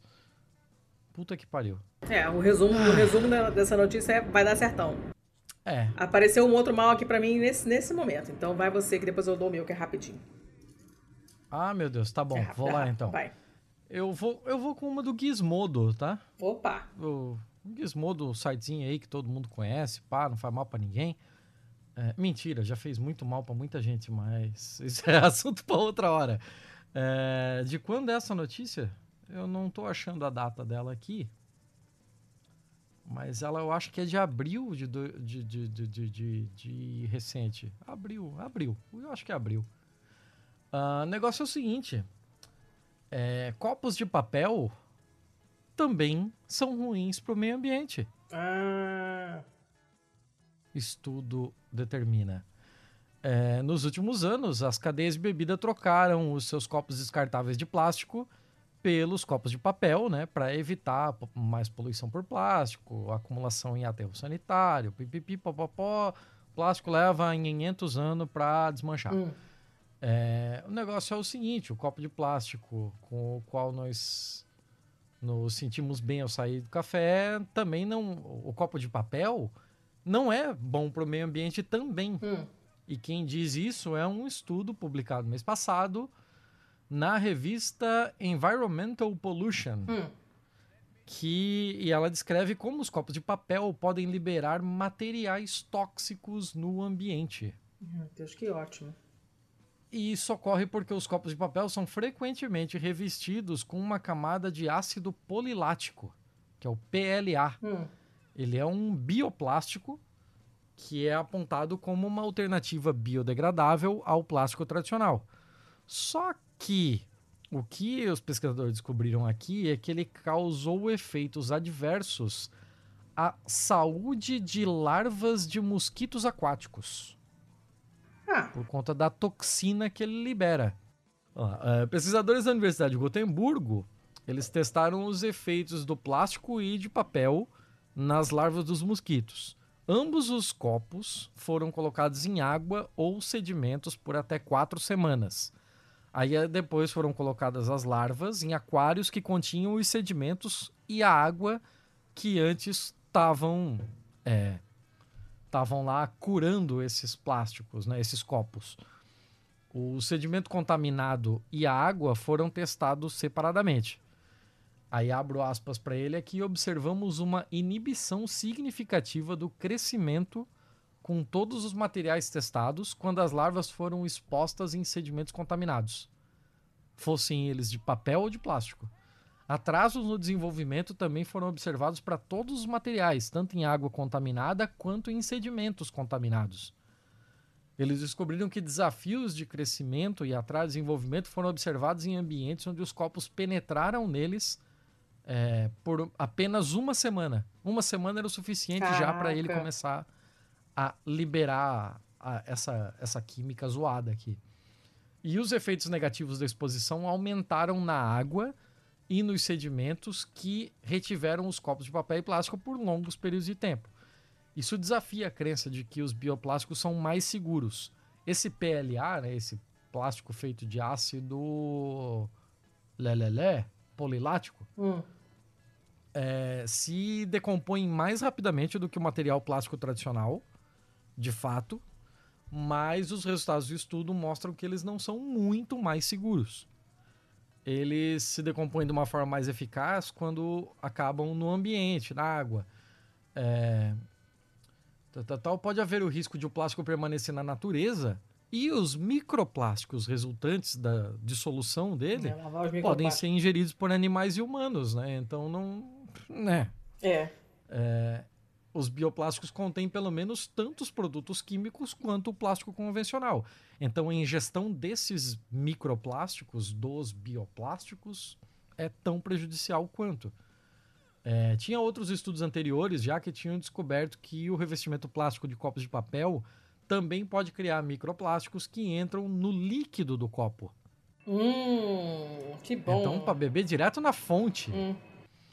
Em 2019, um grupo de pesquisa baseado na Índia encheu copos de papel com água quente e descobriu que havia uma quantidade alarmante de partículas microplásticas em um copo de papel depois de enchê-lo com líquidos quentes. Esse foi informado para Wired. É, os pesquisadores descobriram que havia cerca de 25 mil partículas por copo de 100 ml Ei. depois de 15 minutos. 15 minutos com água quente. É, e microplásticos já estão por toda parte, né? Já foram encontrados nas montanhas, na neve antártica, no sangue humano, já foi encontrado na placenta de bebê, já foi encontrado na porra toda. É mais um negocinho aí pra. Cara, a gente precisa meio que começar a levar copos de casa, né, para usar mesmo nesses ambientes, porque está fueda. É... O, o interessante é não, não precisa ser levar o copo de casa, né? Mas afastar-se dos estilos de vida descartáveis, né? Sim. Tem que ter um copo reutilizável. Sim, Esses lugares. Sim. Um vidrinho, né? Irmão, o Starbucks, caralho, contrata um maluco para lavar copo, porra. É. Não é possível. Mas não, o que eles fazem, o que o Starbucks faz, na verdade, é te vender um copo reutilizável que você leva de casa, vai lá, enche, depois você leva para casa e você lava, entendeu? Ah, que ótimo. Isso, isso eles Nossa. fazem, é. É, eu tomei o Starbucks uma vez na minha vida, jamais saberia disso. É, eu não tomo café, então, né? Não sou público-alvo. É, tá, tudo uma bosta, né? Mas então tá. É, basicamente é isso. Basicamente é isso. Tudo, tudo uma bosta. A minha é rapidinha, apareceu aqui por acaso na minha frente. E é uma notícia que saiu. O que eu tinha visto foi no Instagram, foi no, na área pública, mas eu não, depois eu não encontrei mais. Aí eu encontrei essa no, no site da TG24, que é um site de notícias da Sky, na Itália. E fala de provas de ingresso, provas de, de, de tipo vestibular, que na Itália não tem vestibular. Né? A maioria dos cursos não tem número fechado, são só os que são mais concorridos é que tem prova. E aí é engraçado porque uhum. É, tem uma espécie de. Tem um centro de convenções ali muito perto da minha casa, tipo um Rio Centro da, da, da Úmbria. E a, a, prova é lá. Então, quando eu chego em determinado período do ano, a gente começa a ver os cartazes, né? Pro, concurso, e como se vestibular para medicina. E o que que, o que que aconteceu? Que as provas de o vestibular para medicina, digamos, né? São, são pouquíssimas as, as carreiras que têm número fechado, então tem que ter prova, né? Mas medicina é um deles. Uh, e a prova estava sendo vendida online a 20 euros. Hum. No Telegram. As pessoas acharam um canal no Telegram que vendia a prova. Que maravilha. Lindo, né? Lindíssimo. E hum, lembrando que aqui em geral, na Europa em geral, é, é medicina e odonto, né? Para você ser dentista, você tem que fazer medicina primeiro. A odontologia é uma especialização da medicina, que eu acho que na verdade que é como deveria ser, mas enfim, quem sou eu? E uh, uma, um, um escritório de advocacia apresentou é, provas de que isso aconteceu, né, ali pro, pro, pro tribunal na, na, Itália, né, para tentar anular o concurso depois que descobriram que isso estava acontecendo. E muitos candidatos de diversas escolas de preparação tinham acabado comprando esses testes, essas provas para poder é, para poder passar, né? E é o, é o maior escândalo que já aconteceu hum. nesse esquema de prova de entrada para a universidade na, na, na, Itália, desde que existem essas provas. E é, provavelmente o resultado, né, a graduatória lá é, é, falsa, provavelmente vão ter que anular, fazer tudo de novo. Os resultados tinham sido publicados ontem, essa notícia de agora de hoje, de agora a pouco. Uh, teve uma prova em abril, teve outra prova em julho. Durante as provas é usado um sistema chamado equalização, que é cada, cada pergunta tem um peso que é atribuído em base a quantos candidatos responderam corretamente. Só que as demandas, as, as demandas aí, as perguntas, as questões equalizadas, que na prova de abril, foram as mesmas de julho. E o que, que aconteceu? Nasceram vários chats, vários grupos no Telegram, grupos das escolas de preparação, os cursinhos, né? Que uhum. é, falavam para os alunos que tinham saído da prova de abril para postar as questões. E aí aproveitaram uhum. para estudar tudo para fazer igual em julho, já que as perguntas eram as mesmas. Né? Cacete. É, pois é. Então as questões que foram feitas para milhares de pessoas na, na, na, prova de abril foram depois colocadas numa, num banco de dados e depois foram compartilhadas, vendidas para a prova de julho. E Letícia, na, na Itália funciona funciona como, por exemplo, é o Enem ou funciona como, por exemplo, são os concursos públicos? Tipo, quem é a banca organizadora? Eu não tenho a menor ideia. Tipo, porque o Enem é todo. É, as responsabilidades com relação ao Enem são do, do próprio Ministério da Educação, né? Mas a responsabilidade, por exemplo, com, com o concurso público, aí tem uma série de empresas que fazem concursos públicos, né? E aí é, é denominada uma banca organizadora, né? eu não vai, sei. O que eu sei. Que vai cuidar de tudo desde o edital. O que eu sei é que eles têm uma, uma espécie de equivalente do Enem, que eles chamam de exame de maturidade. E que aí as matérias que vão cair só saem um certo, sei lá quanto tempo antes da prova. Eu nunca entendi direito como é que funciona essa prova, não, não, não me interessa, já, eu já sabia que a Carol não ia fazer essa prova lá mesmo, então não fui atrás. Uh, mas, por exemplo, quando aparecem esses cartazes avisando onde é que vai ter a prova, né? Eles chamam de concurso, inclusive. Uh, essa prova para medicina, por exemplo, e ali tá o brasão lá da Universidade de Perúdia. Então, eu acredito que seja uma coisa meio vestibulesca mesmo, sabe? Cada universidade faz a sua prova. E aí enfia todo uhum. mundo lá no uhum. Rio Centro dele lá. Todo mundo faz a mesma prova. Só que deu ruim, porque já sabiam.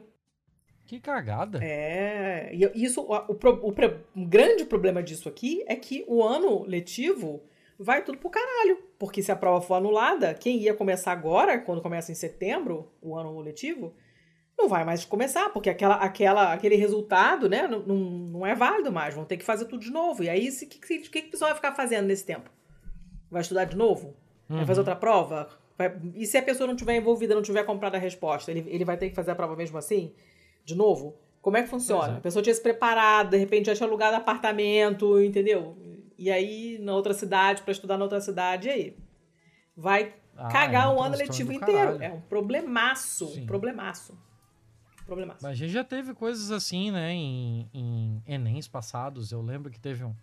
Não sei o que, que foi, eu acho que foi um apagão em alguma região do país. Que daí a galera daquele Tipo, as salas estavam insalubres por causa do calor, assim. A galera tá, daquele daquela região teve que fazer posteriormente, alguma coisa assim. Eu lembro vagamente disso. Não, não tenho memória disso, não, mas eu sei que, enfim, essa notícia é e complicada. É, um, tra um transtorno da porra. Complicada, é. Acabei, acabei meus maus. Vamos pros feios? Vamos pros feios, então. Vamos pros feios. Eu... Você tem quantos feios? Três. Ah, tá tudo casadinho hoje. Eu também tenho três. Oh, beleza. Também tenho três. Eu tô cheio das coisas de biologia, cheio das coisas de bicho. Que é coisa que eu não entendo aí. Parece interessante. Posso começar? Vai lá. Eu vou começar com uma pergunta para você. Fala. O que é clamídia? Clamídia é um microorganismo que causa a doença. Mas ela. Clamídia trachomatis é uma bactéria que causa uma IST, uma infecção sexualmente transmissível. Ok, ok.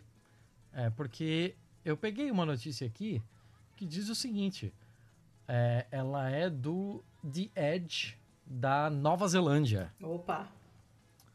E a grande barreira de corais tem clamídia. Ah! E aí, reticências, mas a, a ciência acha que isso pode ser uma coisa boa. Hum. Então vamos lá. A Grandes Barreiras de Corais deveria ter usado um grande preservativo quando os cientistas descobriram que o icônico local oceânico australiano tem clamídia. Basicamente, eles descobriram que muitos aglomerados de corais, de recife de corais, né, foram infectados com uma bactéria que causa a clamídia.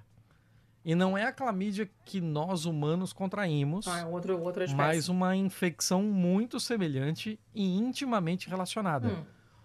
Hum. O doutor aqui é o Justin Marie, é, Justin Marie, sei lá, Justin Mary, Mary, ah, sei lá. Ele é australiano, pode ser qualquer pronúncia. É. É, Dr. Mate. Oh, ele é líder da equipe científica que fez a descoberta. Ele ficou um pouco surpreso com a descoberta, mas acrescentou que a gonorreia é bastante comum na natureza. Não é necessariamente a queda do coral, disse ele pro Yahoo News. É, a queda no sentido downfall. Né? É. Né? Existe uma grande variedade de clamídias no ambiente que podem infectar qualquer coisa, desde amebas a humanos até koalas. E muitas delas não são, na verdade, patogênicas. Hum. Se você é um grande fã de mergulho pelado e tem medo de ficar infectado, não se preocupe. A, a pessoa aqui, o Dr. Marie, disse que seria raro pegar clamídia num coral. Eu diria que é bastante improvável é um grande salto no ambiente marinho para o ambiente humano, eu diria que você pode dormir tranquilamente. Os cientistas também acham que a clamídia pode ser uma boa coisa para o Recife, porque basicamente as águas onde vive o Recife aumentaram a temperatura por conta do aquecimento global.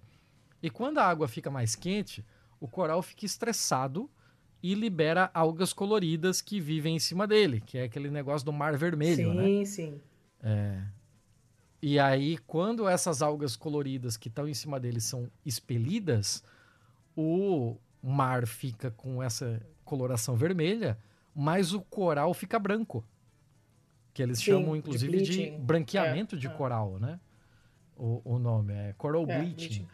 E esse branqueamento de corais, ele é muito, ele é muito ruim pro, pro ecossistema, que depende dos recifes, porque isso significa que ele liberou essas, essas algas, e essas algas são a fonte vital de nutrição de uma série de bichinhos que vivem ali no meio do coral.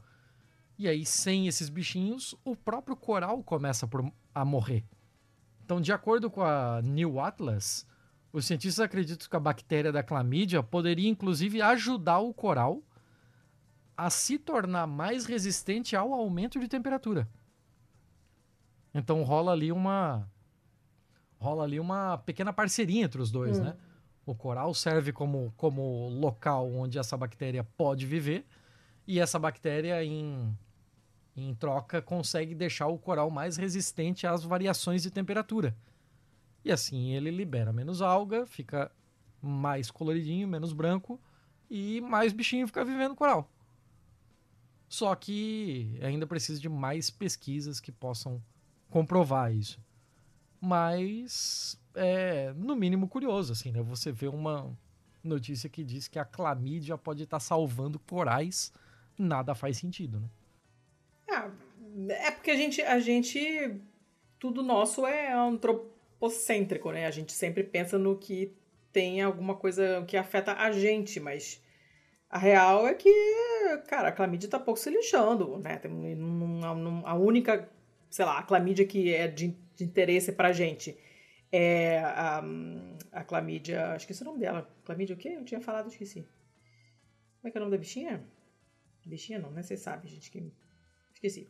É tudo bicho. Não, não é bicho. Vocês sabem que não é bicho. Mas eu esqueci o segundo nome dela, o sobrenome, o nome completo da espécie. Enfim, né? A gente fica achando que não, a clamídia é essa que causa doença e tal, não sei o quê. Tá, mas ela não é a única clamídia. Tem um monte de clamídia que não faz nada com a gente, né? E que pode estar em simbiose com outras uhum. coisas e tal, né? Tipo, eu achei bacana essa. Engraçada essa, essa notícia.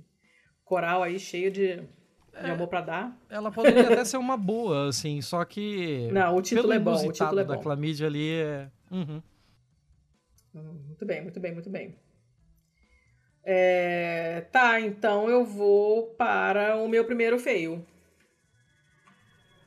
Manda o meu primeiro feio é do dia 27 de agosto. Tracomates, porra, clamídia tracomates. É... É uma notícia que saiu no Galura Odd. Galura é uma parte da Sardenha. E por acaso foi a parte da Sardenha que eu visitei esse ano. Tive lá uma semana no final de junho. E, e essa notícia apareceu para mim e eu ri muito alto porque eu estive nesta praia. Saca a notícia hum. e tem vídeo. Javali. o javali rouba a bolsa. Aquela bolsa. Bolsa que eles chamam de. Como é que é o nome daquilo, gente? A bolsa que você leva ah. coisa para não apodrecer, que você leva como se fosse uma geladeirinha. Levou aquilo embora. É... Bolsa térmica. Bolsa térmica, né?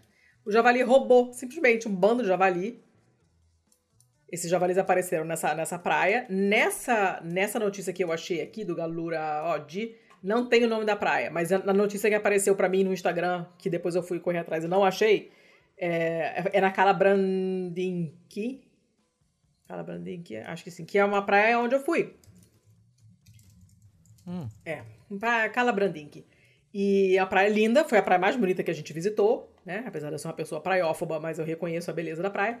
E simplesmente as pessoas estavam lá, levaram bolsa térmica, porque as praias na Europa em geral não são praias livres, você não vai e, e senta onde você quiser, né? As praias são ocupadas por estabelecimentos balneários, então você tem que alugar o seu espaço na praia alugar a sua, a sua cadeira, ou a mesinha, o guarda-sol. E, e, normalmente tem um bar, um restaurante, é sempre caríssimo, né? Então as pessoas levam coisa para comer de casa, para fazer a farofada, porque as coisas são muito caras. E essa, essa família fez isso, tinha levado, simplesmente levado a bolsa térmica de casa, cheia de coisa para comer. O javali passou, achou maneiro, saiu correndo com a bolsa na boca. Aí a garota saiu correndo atrás, né? É, rindo. Tipo aquela do Tipo aquele um do Peladão da Alemanha? É, sim, só que aquele do Peladão da Alemanha levou o laptop, não foi? Como é que foi a história? É, levou um, Ela levou uma mala de couro que tava com É, laptops é, e cacete. nesse assim, não, ele queria era comida mesmo, não era intelectual, só- o javali só queria comer.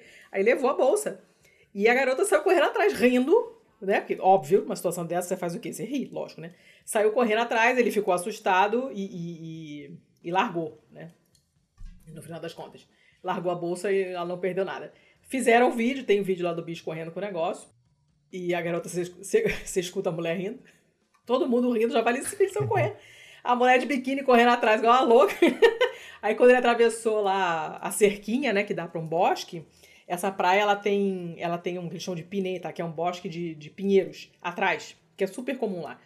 E tem uma cerquinha, uma cerquinha super rudimentar, que é a que mais tem nos parques lá, é, separando, digamos, um pedaço da praia da, do bosque, né? E aí, na hora que ele foi atravessar essa cerquinha, ele largou, ou largou, a bolsa ficou presa na, na, na cerca e ele não voltou pra pegar, que ele não é besta.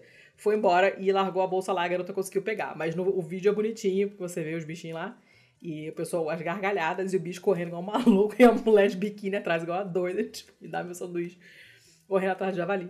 E eu achei engraçado porque foi exatamente na primeira praia que a gente foi. A praia mais bonita que a gente foi. Falei, gente, eu não sabia que, que naquele bosque tinha javali. A, a sardenha é selvagem, senhoras e senhores. Fiquem longe da natureza, é o meu, meu conselho. E não vão à praia, que praia é chato. Ah, ah, é, na Sardenha que fica Messina, não? Não, não. Messina é lá pra baixo. Messina é. É Sicília. Ah, Sicília. É, é Sicília é ilha também, Sicília né? é ilha também. A Sicília, a Sicília É, é, a, é a ilha onde a, que a bota tá chutando. E a Sardenha é a que Ah, parece com a tá. Córcega. Só que a Córcega é francesa e a Sardenha é italiana. Ah, tá, tá, tá. É, é, eu lembro de Messina por causa. Eu acho que a gente chegou a falar isso num episódio e tal. Daquele negócio do. do, do- da ponte de Messina. É, do Estreito de Que Messina. Se chama Estreito, Estreito de Messina. É, que, que há pelo menos uns 700 anos alguém quer fazer uma ponte ali e não, Não sai. sai. né? Deixa, deixa, deixa. Esquece essa ponte, não façam ponte. Ah, mas enfim, era só isso mesmo. Depois eu vou deixar, eu vou deixar um, um link na, na pauta pra- pra vocês verem a praia, porque ela é realmente muito bonita. Vale muito a pena ver as fotos, assim, né? Lindíssima. Com ou sem javali, né? Mas eu já vi a vista, não pretendo voltar. Vamos lá, próxima. Vai lá. Vou, fazer, vou fazer duas bem rápidas, pode ser? Faça-las. No, no lugar de uma mais longa. Ah, a primeira eu vou te perguntar o seguinte: você já ficou trancada pra fora de casa alguma vez? Já. É uma bosta, né? É uma grande Isso. bosta. Já aconteceu muitas vezes contigo, não? Umas três, porque eu sou esse tipo de pessoa. E, tipo, pra fora de carro? Ah, não. Fora de carro, não. Por que, que eu tô perguntando isso? Porque eu venho com uma notícia da KIRO7, Meu Deus Canal- do céu. canal local de Seattle, falando sobre uma pessoa que ficou pra fora do seu veículo. Ah, A notícia é só isso. O cara ficou pra fora do seu veículo. A Ah. diferença é que o veículo dele era um Boeing da Southwest Airlines. ah! Só isso, assim, bem Como de assim? boa. É, um passageiro aqui que estava esperando um outro voo é, tirou uma foto da, da- lá do, do, do terminal de embarque, né? Pro lado de fora. Nessa foto dá para ver o piloto do avião se espremendo para entrar no cockpit pela janela. Gente, mas só tem uma chave. Como é que funciona isso, gente? Você tem a- dá o controle remoto, apita, faz pipi, tra- trava e. Que, como assim? Então, era um voo que ia de. Eu tinha visto isso aqui. De Sacramento para San Diego. Numa Hum. belíssima quarta-feira aqui. Quando, de repente, o piloto, a, a tripulação, o comandante ficou pro lado de fora. O que acontece é que antes do, do voo, essa galera vai lá para baixo, né? Do, do avião. Faz um, um último checklist ali, né? Um último checkout um, da, da- das coisas ali. Tem um compartimento na barriga do avião, onde Hum. você, inclusive, pode é, plugar um, um fone para conseguir falar com. para poder usar a comunicação do próprio avião, né? Comunicar com a parte de dentro do cockpit, comunicar com torre, para técnicos comunicarem que eles encontraram alguma coisa de errado na fuzilagem, tem que segurar um pouco mais ou qualquer coisa assim. Então esse brother aqui, o comandante, foi pro lado de fora para fazer esse esquema. Quando ele voltou, ele deu de cara com a porta do cockpit fechada. E o que aconteceu é que um dos eles colocaram aqui como customers, né? Como um dos clientes, provavelmente um dos passageiros. Ah, meu Deus, fazendo merda. Acabou fechando sem querer a porta. Ele, ele acabou batendo em algum tipo de trava, alguma coisa, quando quando ele foi usar o banheiro da parte da frente do avião. Hum. Ele talvez tenha, sei lá, errado a, a, a, errado a porta da cabine e tal, sabe? Ah, em vez da, da, da, cabine do avião, ele. É, em vez do banheiro, ele acabou indo pra cabine. Aí, na hora de fechar, ele fez alguma coisa ali, provavelmente é, sem querer e tal, né? E acabou trancando a cabine. E por conta do 11 de setembro, esse tipo de mecanismo ah, só pode ser aberto por dentro. Por dentro. É exatamente. Puta que pariu! Então tiveram que pegar um daqueles aqueles carrinhos plataforma que eleva para botar catering e tal para dentro do avião. elevar o piloto por ali, levar ele para a janelinha do avião para ele se espremer e conseguir entrar na aeronave. É uma notícia completamente boba, é basicamente só isso, mas não é o tipo de coisa que se vê todo dia. E tem foto, tá? Que situação, hein? Deixa eu passar pra tu aqui. Que situação. Aí a foto, que maravilha. Gente, que humilhation, Sean. Cara, que bosta. Passageiro só fazendo merda, né? Então, é, e como eu falei que eu tinha duas que eram bem rápidas, hum. essa daí, só para passar o serviço completo, ela é de 27 de maio de 2023. Eu tenho uma outra aqui que é do dia 22 de maio de 2023, hum. da RNZ, que é. Que pariu. Calma, ela é uma rádio da Nova Zelândia. Tá. RNZ de Radio New Zealand, ok? Tá, aí faz sentido, né? então. Não começando com K, eu já tô feliz. Basicamente é isso. Esse K me e quebra. O que, o que acontece aqui é que a Nova Zelândia está passando por um período literalmente histórico mesmo. Pela primeira vez em 170 anos. Opa! A proporção ovelhas por pessoa tá abaixo de 5.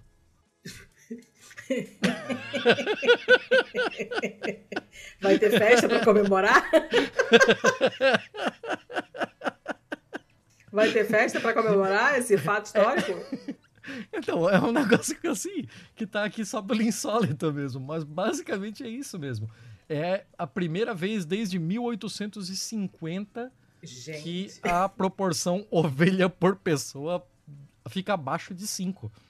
Ah, o censo da produção é, agronômica, agricultural de 2022 revelou que a, o, o rebanho internacional caiu em. O, o rebanho nacional, né?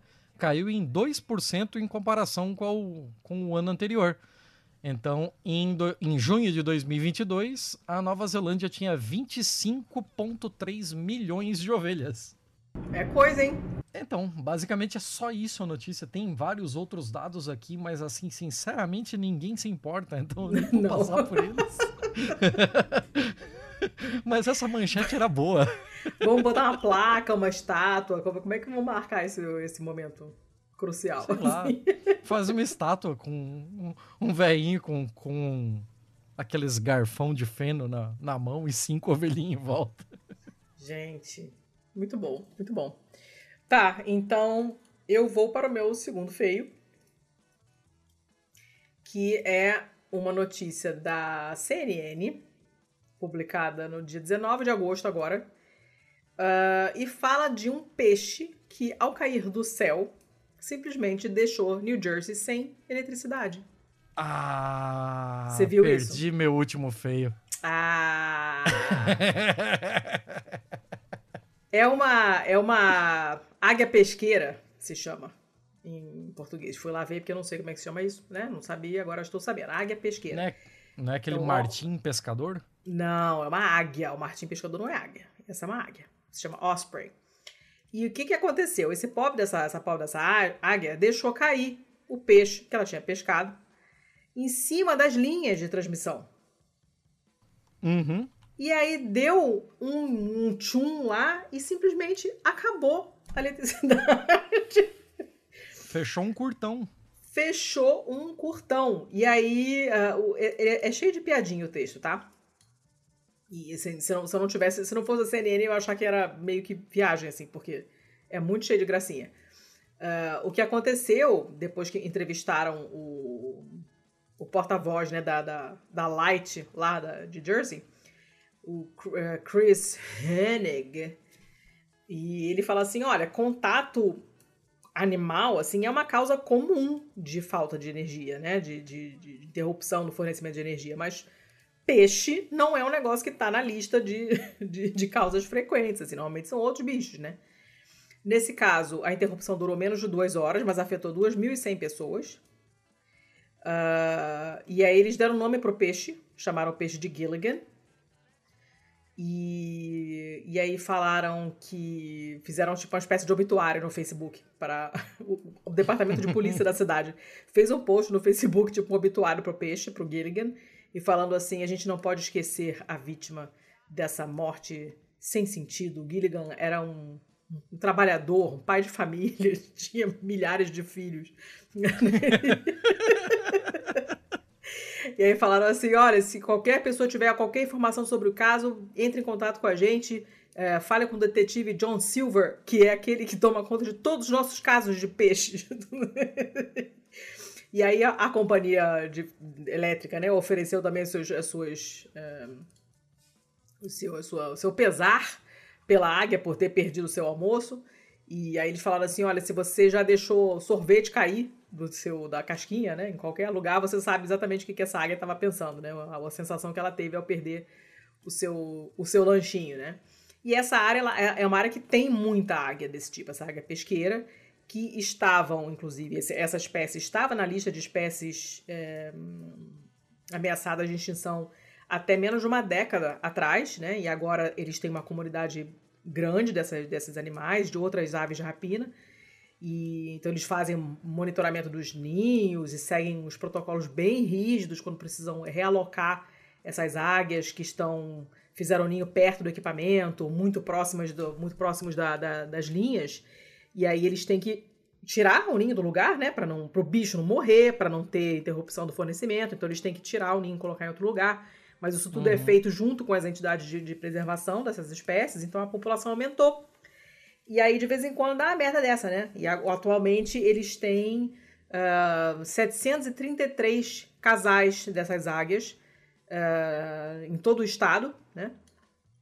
O que é uma coisa legal, considerando que estava em risco de extinção, só que aí dessa vez deu merda. A águia deixou cair o lanchinho e, e aí caiu em cima da linha e aí deixou uma galera sem luz. Mas fazer o quê, né?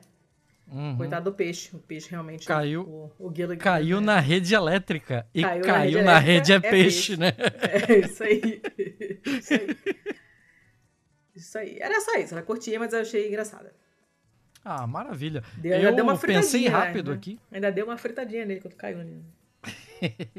eu pensei rápido aqui, já que você matou a minha última notícia, eu venho ah. com outra de peixe. Tá bom. Que me foi cedida pela Mari, é, se eu não me engano, ontem. Essa semana, em algum momento dessa semana. E a gente já teve aí aquelas notícias daquele. daquelas orcas lá que estavam arrebentando barco na Espanha, né? Agora tem em Tubarão também, né? Então, posteriormente a gente teve os tubarões, que também foi na Espanha, né? Sim. Também foi no Mediterrâneo Eu espanhol. acho que foram, foi, é, mas eram um russo e um turco, se não me engano, sei lá, duas pessoas de outros países que não tinham nada a ver com a história. Mas enfim, fala. Então, e agora tem essa daqui do Daily Mail, que mais um bichinho entra pro clube aqui.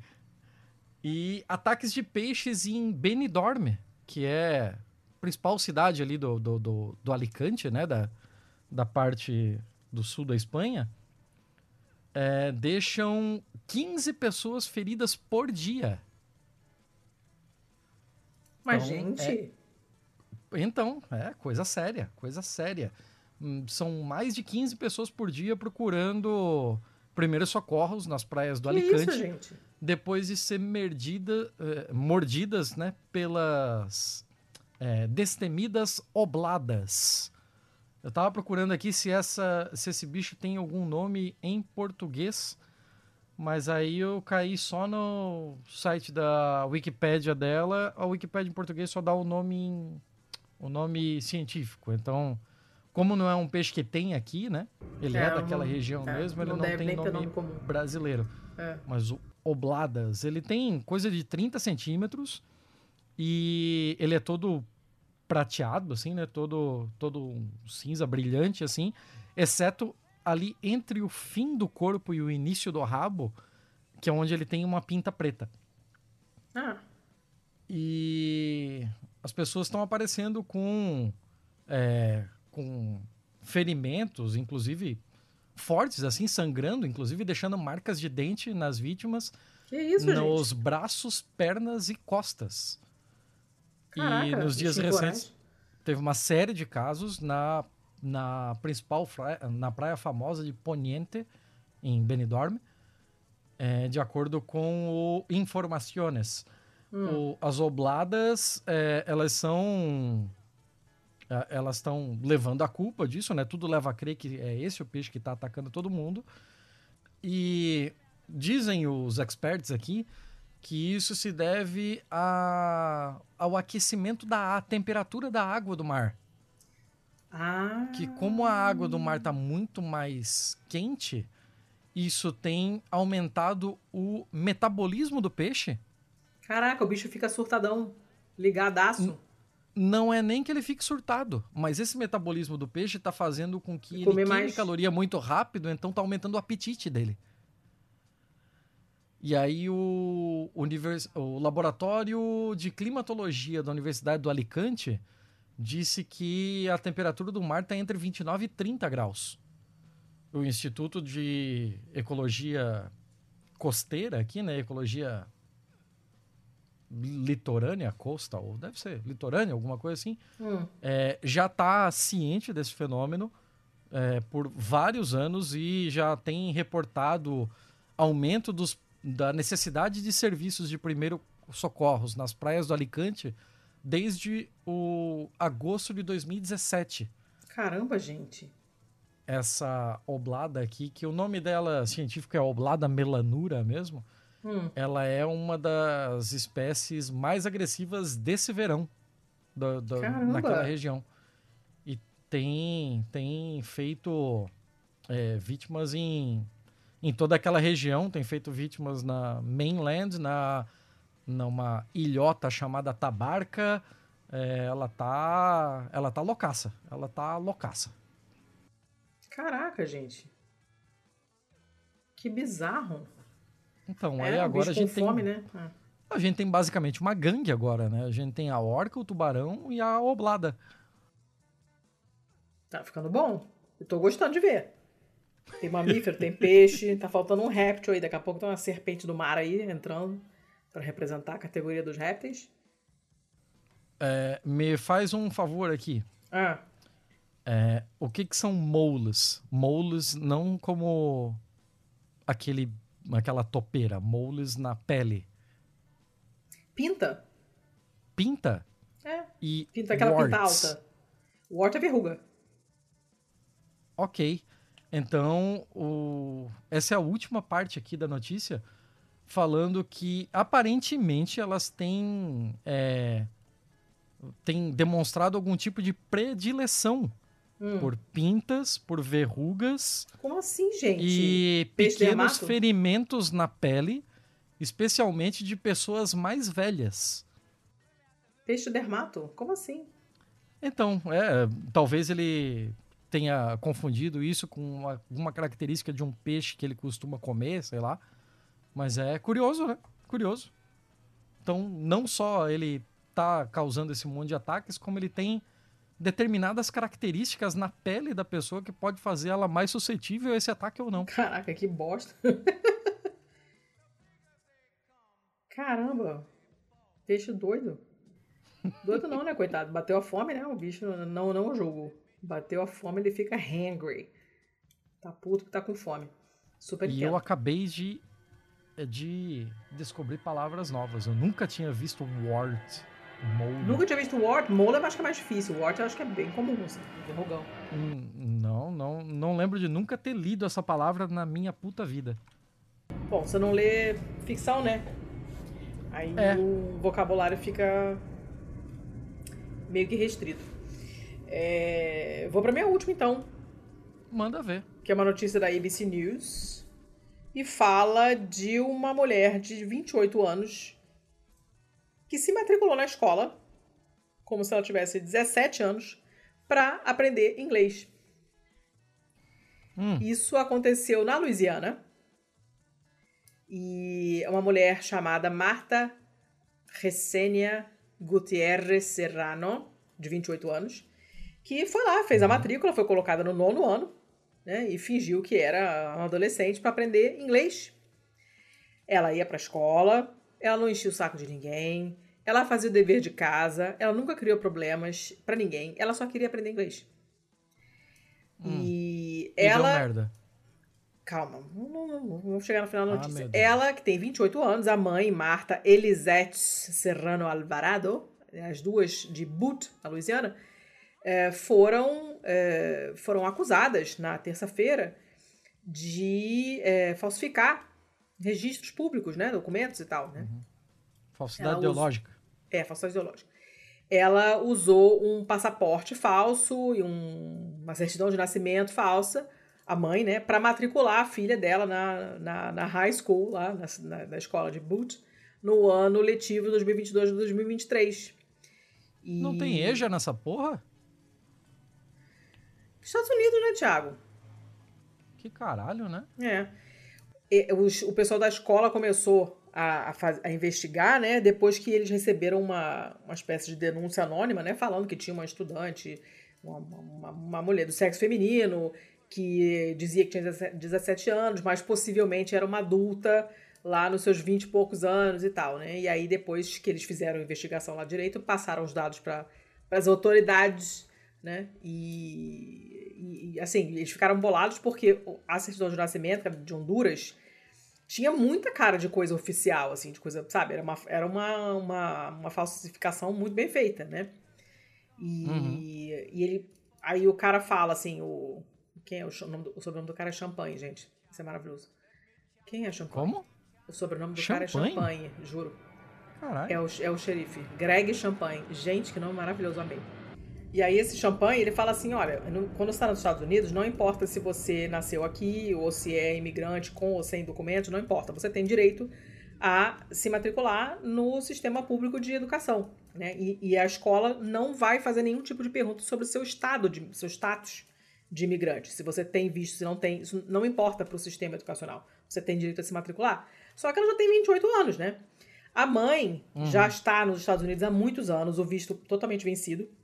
A filha chegou no outono de 2021 e o xerife falou assim: olha, você realmente você olha a foto dela, que fizeram em 2021 quando ela chegou, e é muito fácil ela se passar por uma, uma adolescente, porque ela tem uma cara de mais nova mesmo, né?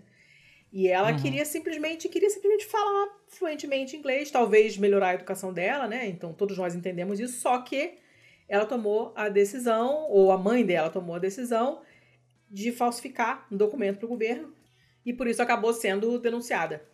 Eh, E o distrito escolar ali da, da, da cidade, né, fez um, uma declaração e falou: a gente vai ter que, a partir de agora, melhorar os nossos processos todos internos para determinar a autenticidade dos do- documentos apresentados para a matrícula. Para os estudantes atuais e para estudantes futuros, provavelmente vamos ter que modificar as políticas da escola mesmo com relação aos procedimentos para garantir que isso não aconteça de novo. Ela não causou problema nenhum, né? Não, não, não sei. Obrigação deles denunciar e, e- porque ela realmente falsificou o documento, né? O documento era falso mesmo. Mas, coitada da mulher, não queria nada demais, né? Não tava prejudicando ninguém, só queria estudar. Mas, enfim, né? A vida é assim. É, é isso. Eu achei uma notícia peculiar. Peculiar. Eu com 20 Que anos jamais triste, né? passaria Que, por uma. que, é. porra, É, eu com 20 anos jamais passaria por uma de 17, mas enfim, provavelmente nem com 17 passaria por uma de 17. Uh, mas o que eu achei engraçado foi que ela, é, é, essa, essa notícia ela apareceu para mim inicialmente num site da SIC. E aí a manchete falava que ela fazia o TPC. TPC é a tarefa para casa, o dever de casa.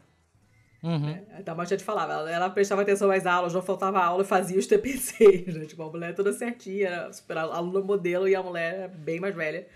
E não tinha nada que tá lá. Mas enfim, tá aqui no feio porque pela, pelo fator diferent, diferentão. Mas na verdade é uma notícia triste, né? Coitada da garota que queria aprender inglês e a única maneira que ela encontrou foi essa. Né? Uhum. Acabei, acabei as minhas notícias. Hoje eu classifiquei tudo errado, mas foda-se.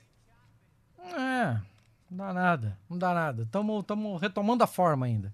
É. Inclusive, a gente nem falou sobre isso, né? Que a semana passada a gente passou batido aí, porque. Ah, sim. Eu tava. Eu tava, eu tava sem equipamento, eu tava na Itália, não levei meu microfone dessa vez.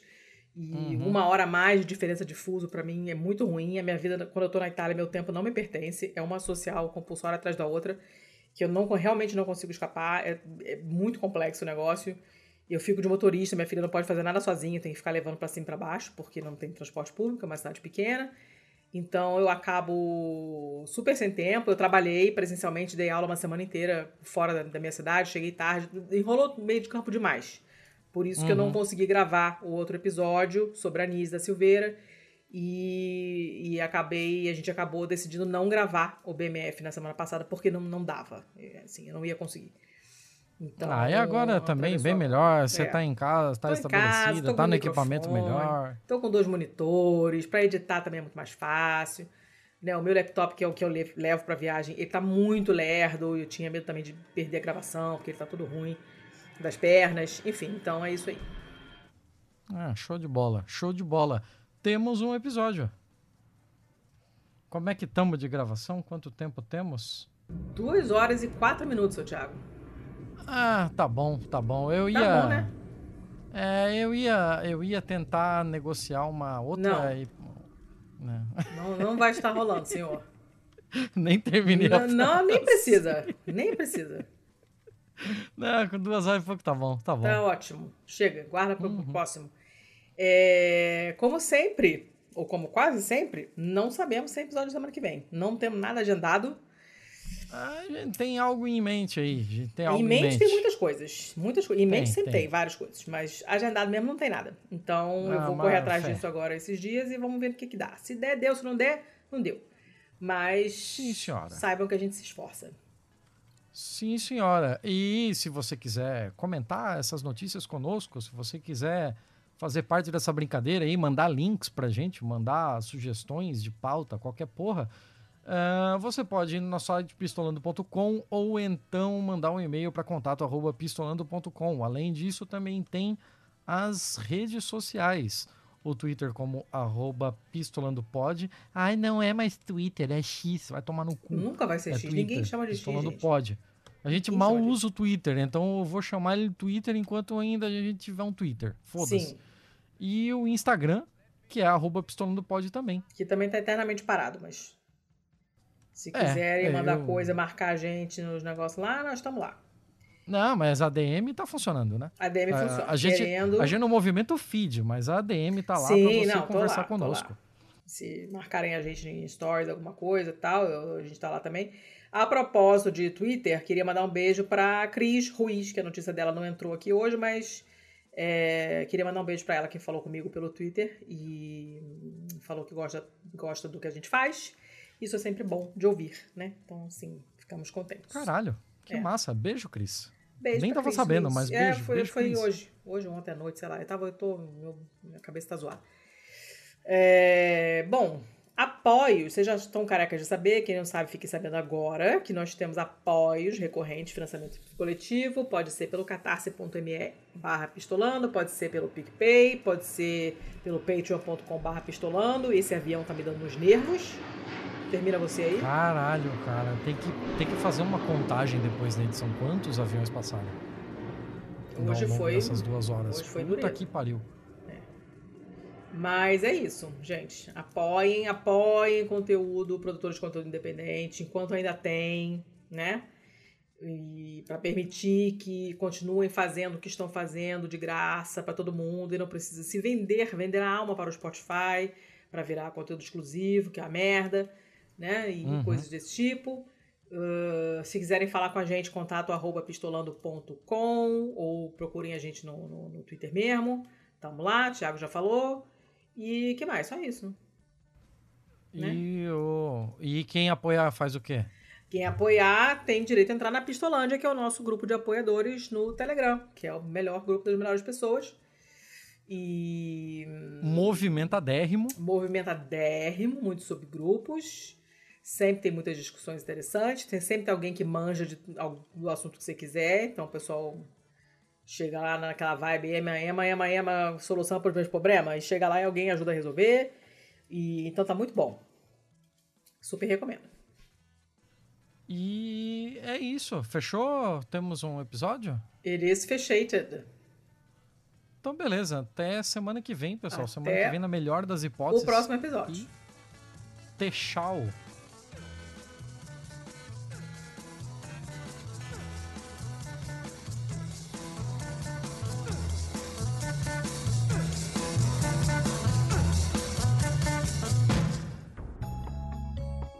Podcast foi editado por estopimpodcasts.com.br. É, os pesquisadores aqui são da Universidade de Gotemburgo e eles testaram o efeito de copos plásticos e de papel. os aviões estão tão alto aí que eu ouço eles aqui e o meu instinto é falar mais alto também. Como se fosse aqui. Cara, hoje o vento tá, tá, não tá contribuindo. É. Tá, vamos seguir de novo.